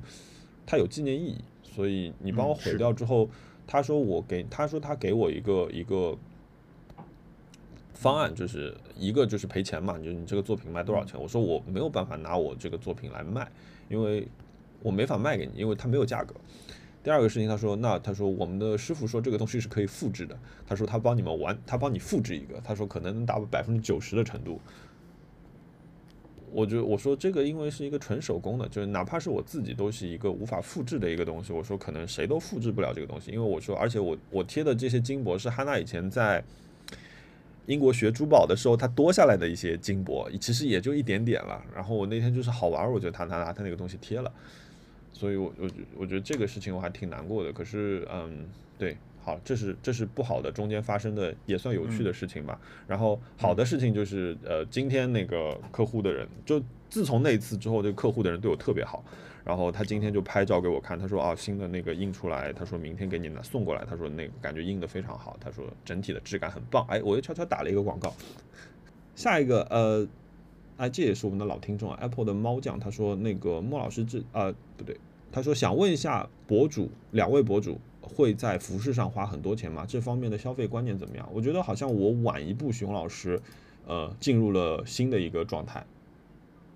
在什么上面花钱的状态？啊好，我我我现在好像开始转移进入了就是优衣库的状态。我过去我和我周围很多朋友，我跟我周围很多朋友现在都不舍得花钱买衣服了。嗯，为什么？你为你是你是会有突然一个时间嘛？就是变得说我不想花这么多钱去买衣服了。总的感觉是，第一就是不想花钱了，可能买任何东西都不太想花钱，或者说比以前更更谨慎一些。然后第二一想到，哎呀，我好像好像衣服已经很多了，衣服又不能随随便便穿坏，衣柜也有不少衣服好久没穿了，所以会觉得，嗯，不不着急买了，就不是说不买，只是说不着急买，量会少。我觉得我以前，呃，我前两年啊，就是前两年我跟我们的 Able 两个人，我有的时候会跟他去连卡佛，比如说一年去两次连卡佛这种情况。然后一次我可能就给自己的预算，我可能会给到可能一万多，就是快两万块钱吧。就是你就就反正这半半季你就买点衣服吧。所以我有的时候会买一些乌马啊什么，就叫 Sena 那些衣服。然后嗯，然后从第一次疫情，二零二零年那次疫情之后，我开始有一点改变了，就是我不想在衣服上面花这么多钱了。因为一个是呃我没有那么频繁的需要去公司了，第二个事情是有点太贵了。我有，我现在反过来想一想啊，有的时候我买一件，呃，比如说我有一件卫衣，它可能需要两千块钱，我现在想说，哦，这个衣服有点贵，那我可能买一个两千块钱的，呃，纯手工制作的木质方向盘，它差不多也就是这个价格。可是衣服就像熊老师说的，就是我你穿得完吗？对吧？我有没有一百一百双手臂，然后一百个屁股可以穿这么多裤子和衣服，对吧？真的，我我我今天因为我那个。衣橱现在是敞开时候，我有时候会看，我说，哎，这件衣服我好像好久没有穿了，而且因为衣服挤得紧，所以你有时候翻翻翻翻翻，突然发觉，哎，这件衣服是哪里来的？因为哈娜经常穿我的衣服，所以我有的时候就想说，哎，你说，我说你今天这件衣服是哪里来的？我怎么好像没见过？重新回到这位朋友上面啊，就是我今年全部到现在八月份，我全部花在穿衣服上的钱可能不超过三千块钱吧，八个月。啊，可以，你呢？应该差不多。我我应该花的更少，我应该可能就花了优衣库那两百块钱，就九十九一件，一共买两件。啊真的吗？你不可能，你八个月呢？呃，我不记得我在过去八个月除了在优衣库买那两件衣服，鞋子呢过什么？哦，对，因为为了这次拍四川的桥，因为有一些镜头，我们嗯想可能是要涉水拍的，嗯所以我们在成都的迪卡龙、迪卡侬，嗯呃，一人买了一双那种凉鞋，是七十九块钱一双，仅此而已。嗯，很好。对，嗯，好的，哎，这就是我们那个消费观。哎，好，这样有一个关于表的问题，朗格幺八幺五小三针和 PP 六九怎么选呀？熊老师 PP 六九是什么东西啊？，PP 就是百达翡丽了。百达，我的意思是六九是什么东西哦啊？，那我真的不知道了，我能知道 PP 不我来错。搜一搜哦。嗯朗格幺八幺五小三针，我觉得是一个很好的、很好的表。它是一个相对来说相对来说不贵，嗯但毕竟还是要六位数，对吧？就是其实对很多人来说，这都是一个很大很大很大一笔钱。但是放在朗格的产品线里面，是它最最便宜的一个。但是朗格我不说入门款，因为我觉得朗格没有所谓入入门款，它最便宜的一块表，它和它最贵的一个表，除了功功能的复杂程度不一样之外，它制作的精度和用心程度是一样的，所以我觉得朗格幺八幺五，呃，是我喜欢的一个呃一个系列。我有朗格幺八幺五的 Up Down 一个蓝盘的，在疫情刚开始的时候便宜收来的。六九是什么我不知道，我搜了一下也没搜出来，所以我没法给你做判断。那这个判断其实我也没法替你做，因为如果价钱真的没有差很多，嗯你，喜欢哪个买哪个。买哪个？我我嗯对喜欢哪个买哪个。表表完全不懂，就跟着熊老师就好了。呃，下一个问题，哎，就是许呃，这位女生想问一下熊老师，有没有女生佩戴的千元左右的手表推荐啊？有啊，那个我之前我在那个微博推荐过一块给男生的，是一块我觉得很漂亮的精工的七百块钱的表，但精工、我这边没有收精工的广告。精工的表有很多，本期没有广告。对，没没有广告。精工有很多表在一千块钱以下，我觉得都是很值的。精工有一个有一个呃石英表，我我我在这种价格上我不纠结它石英表还是机械表，嗯呃，也就七八百块钱绿颜色盘的石英表，你在淘宝搜一下，你就能看到好多精工七八百块钱的表。还有一块叫 Presage，呃，精工这个系列我都很喜欢，它这个系列叫 Presage，P R E S A G E，Presage 嗯鸡尾酒系列。它有一些男表，它有一些很漂亮的表盘，比方说蓝色的或者绿色的表盘，都是一千或者一千出头点，有的甚至一千都不到。我觉得男表女生戴也很好看，我觉得你你你可以去搜一下吧，啊，就哪怕不一定买，但你就呃开拓一下你你选择的范畴也是可以的。精工还有一个就这个鸡尾酒 Presage，对，精工还有这个 Presage 系列还有一些表盘是有特殊的纹理，比方说太阳纹理的，它能显现出比方说勃艮第红酒色。或者说是像皮革一样的棕色，就反正一千块、两千块，对，都有哦。我觉得嗯大家可以可以可以选一选。如果你喜欢运动表的话，精工还有贵一点的两三千块钱的潜水表，就钢钢表钢钢链条，不是皮带的，我觉得女生戴也很帅气啊。但最后还是刚才那句话，你喜欢哪个买哪个。嗯，好的。下一个问题，熊老师对女表有研究吗？天真冷酷问，他说最近好喜欢方形表啊，觉得好美好温柔啊，有没有推荐？呃，我觉得我跟摩尔在这个时候头脑里面都会冒出一个系列，叫做 Reversal，呃皮夹的 Reversal。对，但因为我不知道这位朋友预算多少，Reversal 严格来讲也不是一个便宜的表，也要好几万。三三万、嗯但 Reversal 的女表是很嗯漂亮的，嗯，Reversal 女表是很很美的。嗯，呃，我我这里可以额外推荐一个，我我我盗用陶老师跟我的一段聊天记录啊。陶老师有一天给我发消息，突然给我发一条消息，他说我有点明白熊老师的爱了，因为他知道你喜欢那个欧米伽嘛。嗯，然后他说可，然后他就发了一张照片，网球运动员的照片给我看，哎，我觉得看着很眼熟，可是我忘了他是谁。然后他就给我看了一块表，是欧米伽的镶钻女表星座石英表。哦，方的那块，对对对对，一块方表。然后后来他说是那个库尔尼科娃，好像几乎所有的比赛都带着那块表。呃，那块表确实是蛮漂亮的，上面镶了一些小钻。对，然后我当然对，然后我立即就发给了熊老师看，熊老师立即就认出了这块是什么表。这块表多少钱啊？我觉得，因为它是个古董表，现在卖多少钱不知道，要看成色，但我觉得不会太不会太贵的。嗯，对，我觉得对这位朋友如果有兴趣，你可以查一下。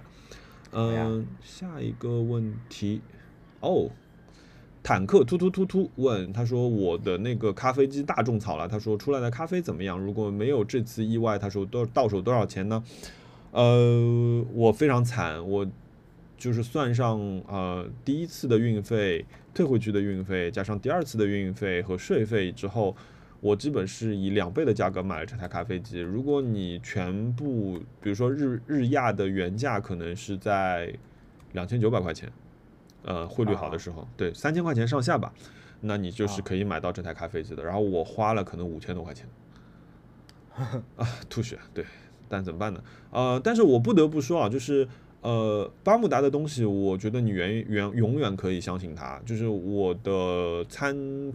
就是餐食用的这种小的白家店，已经几乎全部都换成了巴慕达。然后，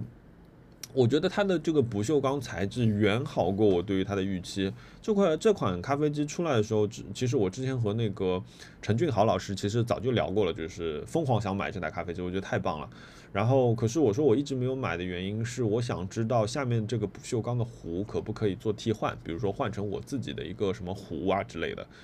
呃，后来得到的答案是不可以换，必须是用它整一套的系统，它才会不会报错。因为我觉得这也是一个，因为毕竟是就是一百度的高温嘛，所以还是呃担心受伤，所以你必须用它完整的系统，它才会正常工作。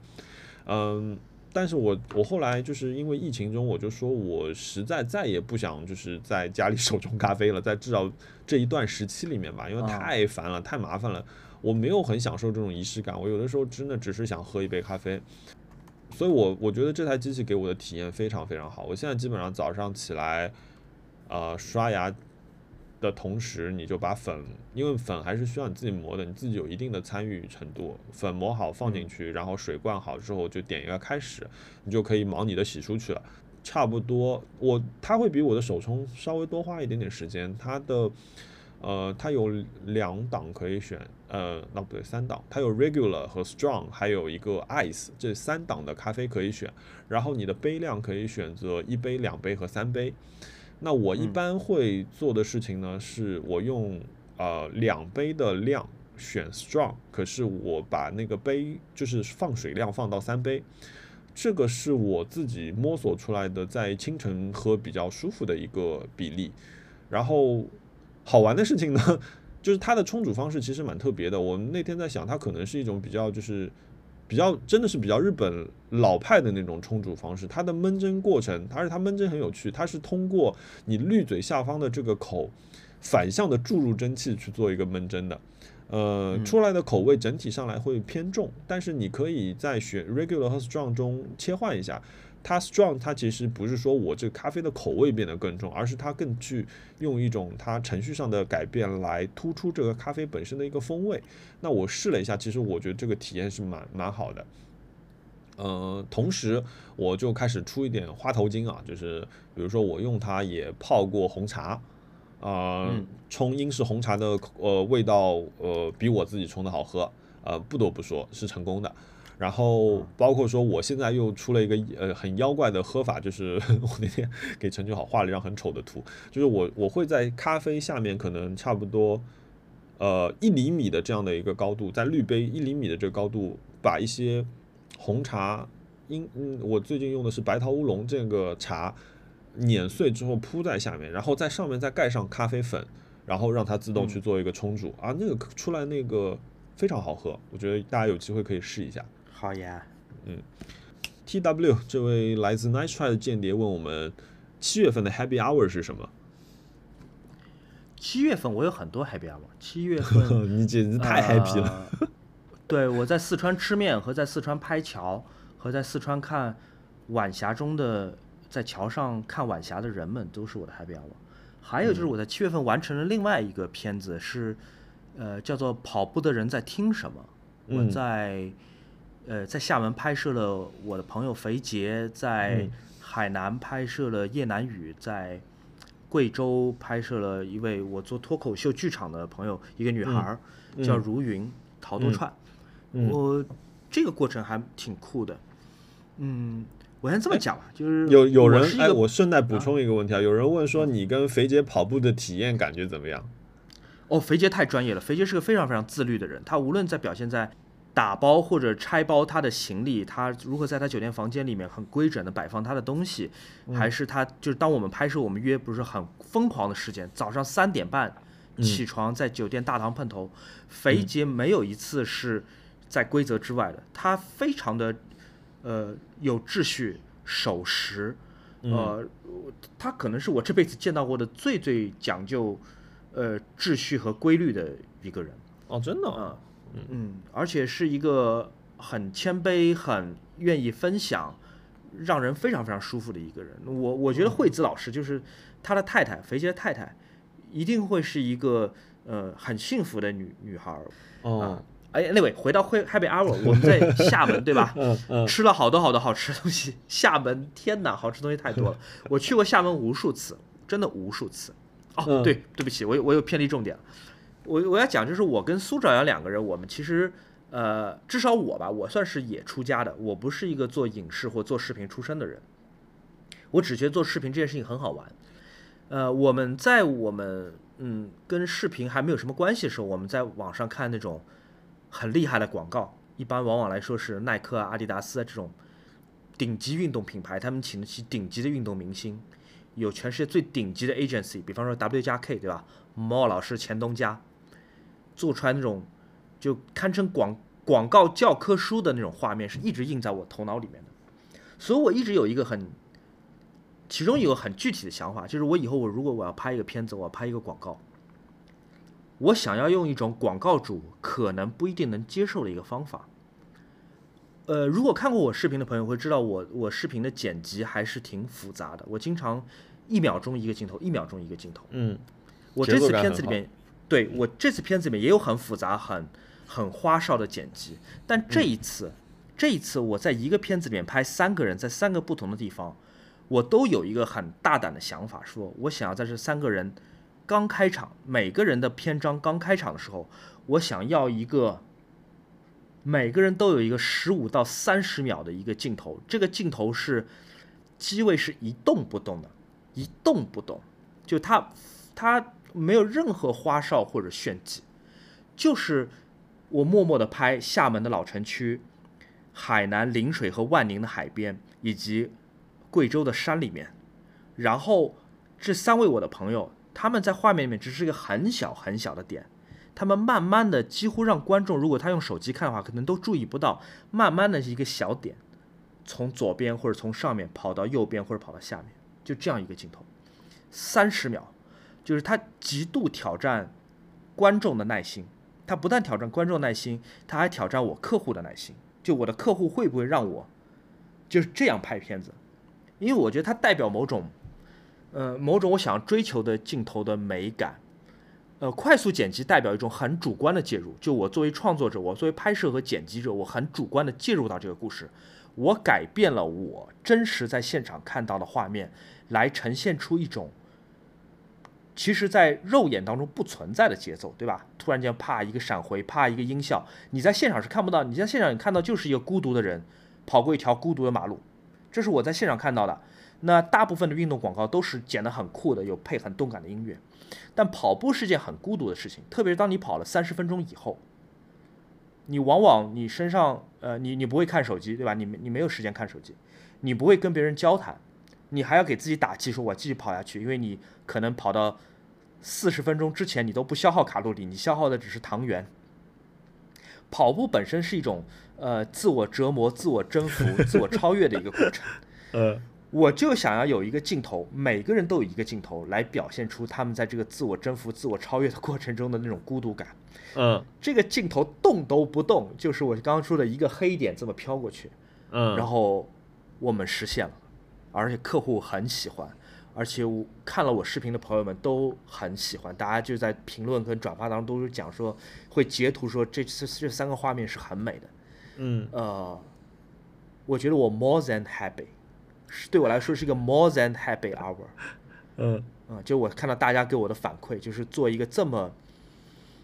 其实是有挑战的一个镜头设计，嗯大家是喜欢的，我觉得我觉得特别特别爽。啊，有的时候碰到一个好的客户很重要。嗯嗯，是啊，好的观众更重要，谢谢大家。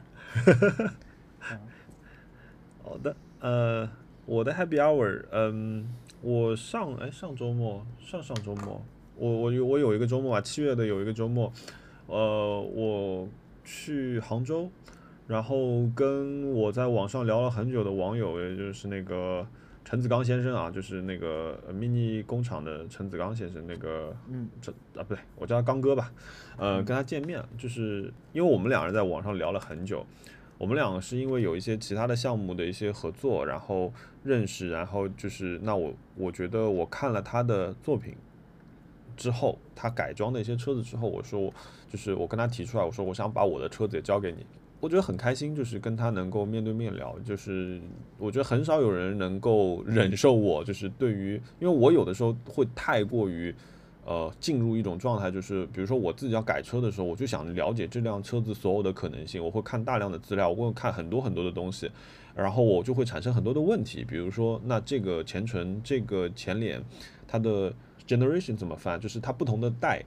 然后它比如说不同的呃材料。然后比如说不同的第三方厂商，他们都做了哪一些呃方呃作品来回答这些问题，那我就会有找很多很多的东西，然后我就会不断的问他。那我觉得他是非常不厌其烦啊，就是我觉得可能也就是因为大家碰到了同号的人，所以就是我们俩在网上差不多聊了一个月，然后那天我说我我我我说上海可以就是出城了，就是我说我过来一下。然后我们就真的是从那天十二点，我们俩开始就在一个餐厅里面见面之后，就一直从聊聊聊聊聊聊到晚上。然后本来还说第二天他想带我去看一下，就是因为我想改掉我所有的内饰嘛，包括材料全部重做。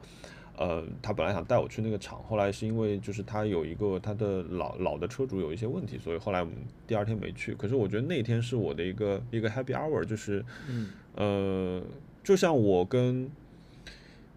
廖老师聊自行车，呃，跟跟 Black 聊自行车一样，就是我之前在组这些车的时候，我觉得这个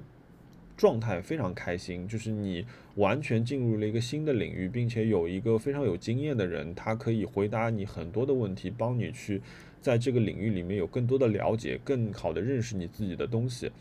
并且就是。他也跟我说一句话，我还挺开心的。他说，就是如果有更多的就是车主像我这样子去改，想要去改一辆独一无二的车子的话，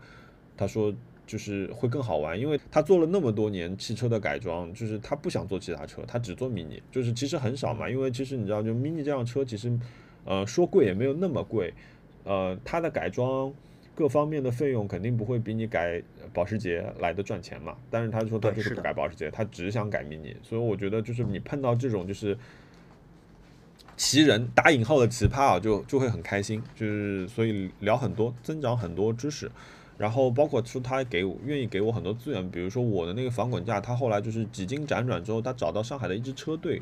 呃，倒是会用那种全车扫描的形式去帮我做我的那个防滚架，所以它的贴合度啊、安装啊，包括它的功能性会非常好。嗯，我觉得那天那天是我的一个很很大的一个 happy hour。对，而且我觉得就 happy hour 很重要的一个过程就是哈娜一直陪着我，但是我觉得她好像没有在过程中觉得就是这是一个很无聊的事情，这个这个是。这个我觉得是一直我很开心的。他对于很多我喜好的东西，或者我们俩都没有接触过的东西，他总能是保持一种很积极的那种吸收的状态。我觉得这个这个确实是是很开心，而且就会愿意大家就一起去商量，就是把这件事情做得更好一点。那很难得，我觉得这很难得。在听你们聊的过程中，他也会有很多问题。然后他现在，比如说对于车子里面的，比如说一些，比如说知识啊、转速啊，然后油温啊，然后什么入弯点、出弯点这些东西，他开始慢慢了解了前驱车、后驱车，对吧？四驱车还有什么叫悬挂，什么样的悬挂风格，悬挂有哪些牌子？你你别看哦，一个小女生，她现在这些东西她都知道了。熊老师有没有推荐的百搭不出不出错的单人座椅？座椅？你说椅子吗？椅子，椅子，椅子，百搭不出错。嗯。呃，我我推荐 Artisan，是一个在我们播客早期被我提过很多次的一个牌子，一个波黑的木木匠木质家具牌子。我家里面就是 Artisan 的椅子，我觉得 Artisan 挺酷的，它有点现代，但它又没有那么那么现代。嗯，我觉得 Artisan 有一个，其实有一个，如果我觉得 Artisan 它有一个特特别的能力，就是如果我要说服一个人去买 Artisan 的话，你就把他带到店里让他摸一下，然后看一看接缝。啊，我觉得他们在这块的处理是艺术级的，对对是的，对。然后如果你问我这个问题呢，哎，我就是跟熊老师一个完全相反的答案，就是为什么不出错呢？我就是要买很多出错的奇奇怪怪的椅子，嗯，对，就是所以，我我会觉得说，你你你不如去推，就是买一个你觉得，哎，让你很喜欢，突然就吸引了你眼球的这样一把椅子，嗯。然后第二个紧接着有一个问题，他说他最近在装修，有什么好的北欧家具或者工业风的家具推荐？那就是北欧有一个非常有名的牌子，你肯定知道，宜家有很多的单品，对啊，宜家对对没错没错，我以为你要说贵的牌子，宜家很好，宜家真的不错。呃，我觉得宜家的家具其实有很多创意的用法，我觉得呃你可以搜搜资料啊，就我觉得可以做出很多不一样的东西，其实是很棒的，嗯。我觉得陶呃那个那个熊老师刚刚说的这个 Vitra 其实也是啦，就是 Vitra 经典博物馆级，对 f r e e z e 再再贵一点还有 f r e e z e Hansen，就是呃这完全取决于你的预算，我觉得这些品牌都是不错的，嗯，然后好，哎这个这一个部分我快速的来回答一下啊，就是你听到我这句话肯定知道了，就是进入了汽车的环节，呃。还在赏味期限内问，他说他想在三十万左右买一个三门车，他说要不要咬一咬牙上 JCW？他说想买两人，就我问了他一句，我说哎你一定限制在 mini 吗？他说他其实想买一个两人座，但是他说这个价位只有 mini 了。呃，其实 mini 有一辆车更符合你的这个需求，就是 mini 有一辆车叫 R 五八，R 五八和 R 五九。呃，他们有一个绰号叫“棒球帽”，就是 Mini 的一个两座的车。R 五八和 R 五九的区别在于硬顶和敞篷。嗯，是 R R 是就是 Mini 上一代的底盘，这一代的底盘叫 F。那 F 很可惜没有出这两辆车。但是呃，我觉得如果你有兴趣的话，三十万这个预算可以远在你的预算之内。呃，你甚至还可以匀一些钱出来去改装一下你这辆车，做去。如果你接受二手车的话，我觉得这是一个很好的选择，完全满足你的需求。嗯，然后如果你说啊，那我我不是很想，就是我不一定限制在 mini 的话，我觉得嗯，GTI 和福克福克斯的 ST 都是一个不错的选择，特别是福克斯啊，它其实是有手动版的。那个系列，我觉得我将来有机会我会买的，就是嗯，是一个很很棒的一个一个小车。嗯，第二个问题就是呃，悬不改命的风车，他说有没有我问我啊有没有想过摩托车？他说毕竟那个机车少年是超级帅，但是沪牌很贵很贵。那最近小牛出了辆新车啊，我觉得这个是有机会以非常相对低的价格吧满足我这样一个个梦想。我那天跟他们那个。他们胡老板 token，我就说，哎，我说，就是我说，哎，我说我能不能以旧换新？我说你为什么不出现那种以旧换新的服务？我说我的那个新的小牛，我的那辆小牛才买了一年不到，你就出了一辆跨骑版的小牛。你知道跨骑其实其实很多机车少年就是因为跨骑嘛。嗯呃，摩托车牌照在上海现在已经卖到了，今天看四十三万八千，难以想象吧？这样一个价格。我有点夸张。我记得我之前在跟熊老师我们在播客里聊到摩托车牌照的时候，那个时候还是三十九万的时候，所以你想想看，在这半年里面，其实你远没有想到最好的理财产品原来是摩托车牌照。呃，对，所以我我有想过，我有喜我很喜欢呃凯旋，我喜欢 Barber，我喜欢呃 Scrambler，但是呃如果我还在上海，我不会买摩托车，呃呃消费不起越。对，太夸张了。嗯，然后下一个问题就是预算充足的情况下，城市通勤车啊，那这件事情就是打脸了啊。但这位朋友在伦敦，伦敦的话，我觉得如果你只是通勤的话，呃，如果你因为我知道伦敦偷自行车还挺厉害的，如果你觉得你想把自行车带在身边的嘛，你可以买一个 Brompton 的 A Line，然后自己微微的做一点改装，其实挺好的。那说到这里，我就要说这件打脸的事情，哎，我是在这里说还是在冤枉钱里说？我在冤枉钱里说吧。好，呃。对，因为呃单速自行车，比如说我自己比较崇尚的那种钢架单速的话，它因为有一个携带的问题和停在外面其实非常容易被偷掉的问题，所以我觉得在伦敦它不是很合适。啊，下一个问题，哎，熊老师可以参与一下，就是多久给猫猫洗一次澡？哎，我好像说过回答过这个问题，就是我基本上就是每年夏天洗一次吧，一年就洗那一次。对，取决于你家猫猫的长毛长度。比如说，我们屁屁很喜欢钻沙发底下，然后身上会有泥，就你知道吗？真的是能跟人洗澡一样搓出泥的这种状态。反正看到脏了，我就拎到水斗里去洗一洗。嗯，反正它干的也快嘛。对，对，是的。啊，然后对，另外两位朋友说想知道我 mini 的一个新的情况。那新的情况是我的 mini 在这个新呃最近一段时间，它现在还在荷兰的港口。但是车架号已经有了，它的生产日期也有了，它是六月二十八号出生的，应该是据我所知，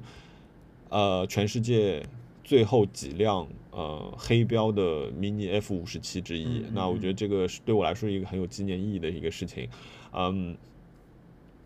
嗯，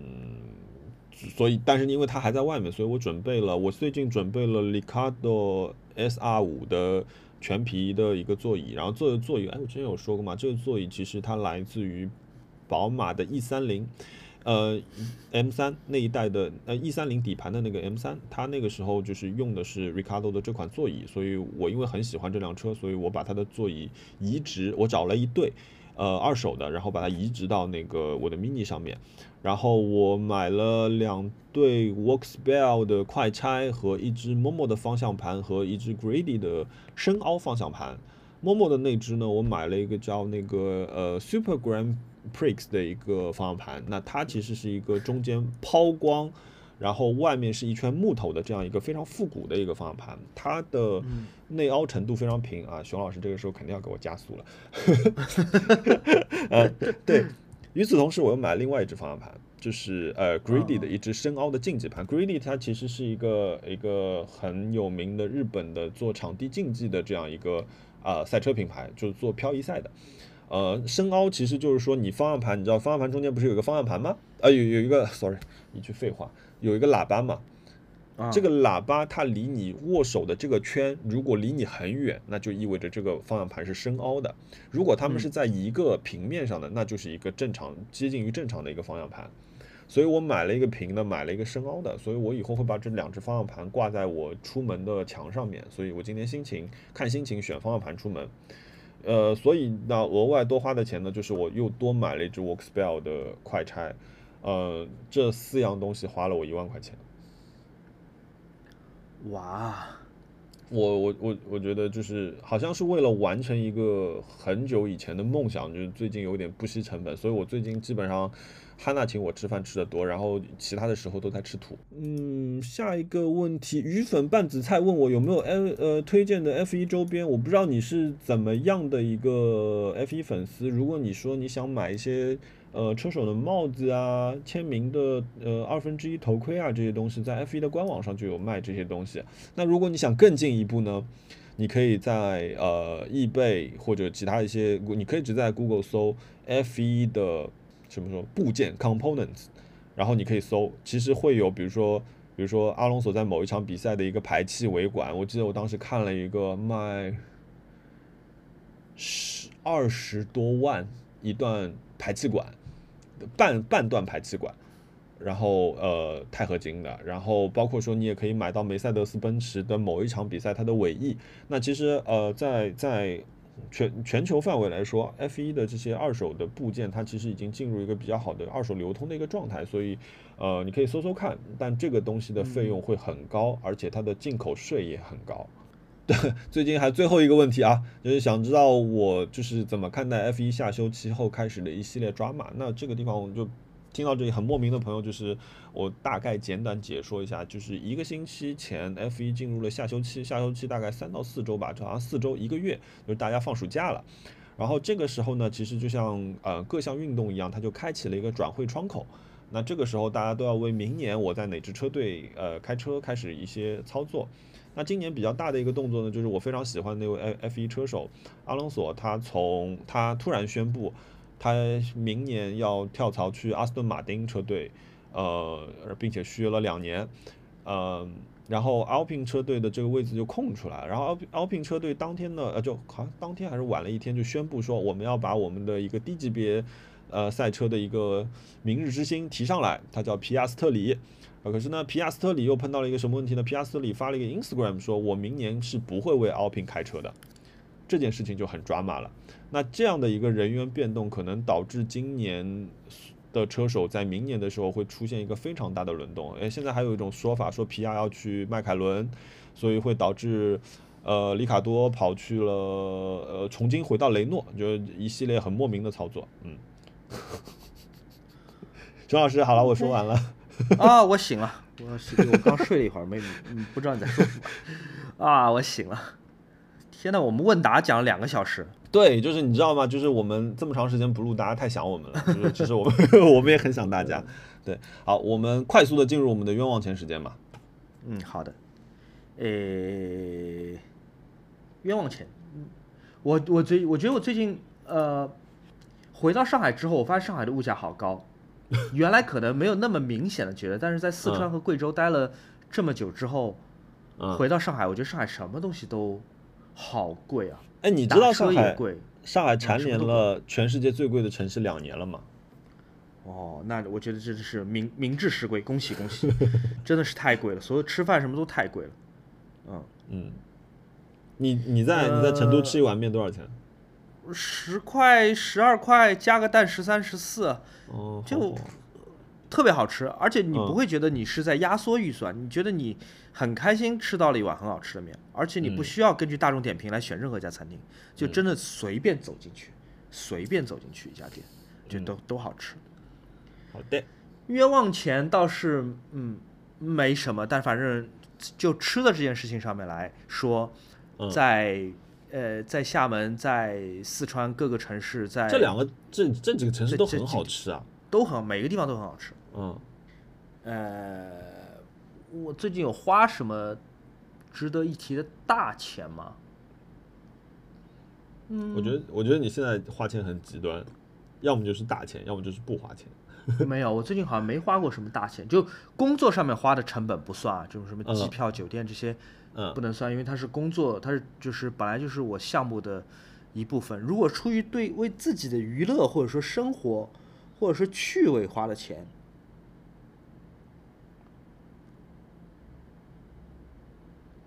我在我在厦门为了剪片，我发现我耳机忘带了，就是我没有带有线耳机。我在厦门的闲鱼买了一条耳机，耳机舒尔的，一百多块钱，好便宜。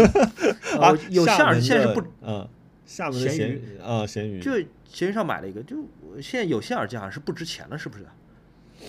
感觉以前舒尔中耳机都好贵好贵。哎，以前舒尔就是好像是个两千块以上的牌子。对，然后，哦，对我有个新的手机，应该大家都已经看见了，就是那个 Nothing。哦，那个很好看，那个小牌子。嗯，对它，它是一个很有趣的设计，背后有一些灯条，我觉得这个是一个，呃，是一个很棒的一个一个我最近入手的设计产品。嗯，啊，这个手机给给我带来很多实用的快乐。它的那个摄像头就是 X 的摄像头的那种布局，对，就上下两个，很简单，质素呢一般，但我觉得足对我来说足够够用了。嗯，呃，这个手机它从参数上来讲是个非常普通、非常不出挑的一个产品，但它真的系统太干净了，而且它的系统的设计跟它的硬件的设计是完全一体和融合的，整个用户体验就我们讲 UX 嘛，UX 是做的。很好，就我觉得这是一个很难得的国产手机品牌，国产安卓手机品牌，嗯，让我爱不释手的这么一个感觉。即便在一个礼拜之后，那种新鲜劲已经过掉了，但它仍然是让我爱不释手的。还有就是你刚刚在讲那个咖啡的时候，我突然想起来说，哎，我那个，我我原来有一个长柄的那个泡挂耳的一个挂耳的那个水壶。好像被阿姨当做浇花的壶，不知道扔哪儿去了，所以我又在淘宝上线下单了一个，我看有个钛制的壶才卖八十八八十八块钱，啊，所以我刚就就真的十分钟之前买了一个买了一个 这个，在在我讲汽车的时候，对对对，买了一个壶，呃，还没收到，所以也不知道好坏，还花了什么钱？优衣库讲了，嗯，面也讲了，嗯。呃，没了。你呢？我，呃，我看看啊，哎，不过说你，哎，不过你呃补充一下，你刚刚说那个 Nothing，我觉得它一个很好的设计就是它后面那个光条其实是一个很很特别的设计，可是，呃，其实是蛮克制的。因为我有一天跟我跟我做做做汽车的朋友在聊的时候，我说为什么你们现在要把车子里面就做的五颜六色？我觉得你们就是你们的那些德国呃设计师们，难道不知道这个是中国汽配城的风格吗？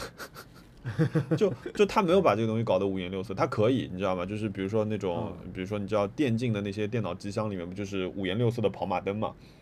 嗯。嗯，我觉得它回归一个单色，确确实是蛮漂亮的。我觉得我最早的时候在一些设计网上网站上看到这个概念图出来的时候，我觉得哦，很很特别，没有想到是一个中国厂商做的。嗯，好，夸完了。呃，我我有我有花了一笔钱，哎，就是我有 买了，呃，让我看一下，我花了一百块钱买了，一二三四五六七八，二十包。呃，不，一百块钱不到，买了二十包一个叫子弟的这个品牌的薯片，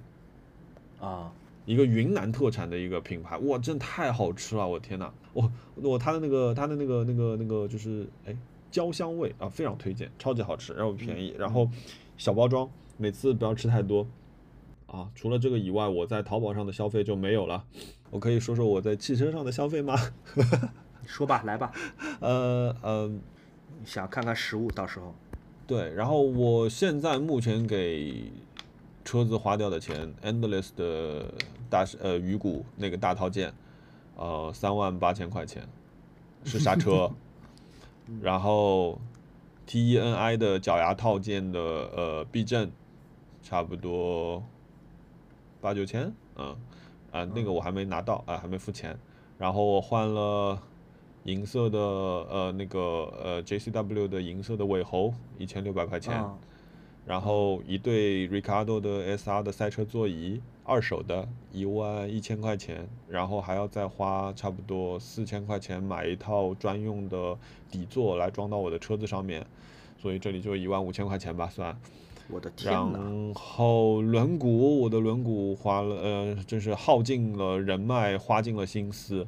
呃，台湾品牌 BC 的 BC Forge 的一个 H 幺零十八寸的一对呃四只轮毂，一套两万六千块钱。嗯，所以你知道吗？开销啊，就是就是对我把我可能我今年全部的开销基本都放在这个上面，然后方向盘就是我刚刚说了嘛，就是方向盘四四四件套花了又快一万块钱。嗯，其他看看。我接下来的话还剩一个防倾杆，然后 Takata 的安全带，然后金属手刹。我看一下我的那个表啊，然后这次宽体不做了，然后内饰可能再做一做修改。我觉得可能我还要在车子上花三万块钱左右就差不多稳定了。唉，羡慕你们有钱人呐。啊，目前我我我感觉我今年的我今年的班呢就是白上的，我今年的班给两件两件事情上班。我为什么可以在这辆就是 mini 上面，就是大家听上去啊好像是比较多的一个预算去改装这辆车？我觉得一方面是为了实现我之前的一个梦想，第二方面是因为我把 M2 卖掉的时候其实没有亏很多，M2 卖的挺贵的，四十出头卖的。所以呢，就是当我换回 mini 的时候呢，我还等于说余了一部分钱可以来改这辆车，嗯，然后，哎，我刚刚说什么？对，差不多就是这个样子。然后，对我说一一方面是为了这辆车打工，另外一方面我就是为我的股票买单，就是股票最近又开始跌了，你知道吧？我我我的股票呃两百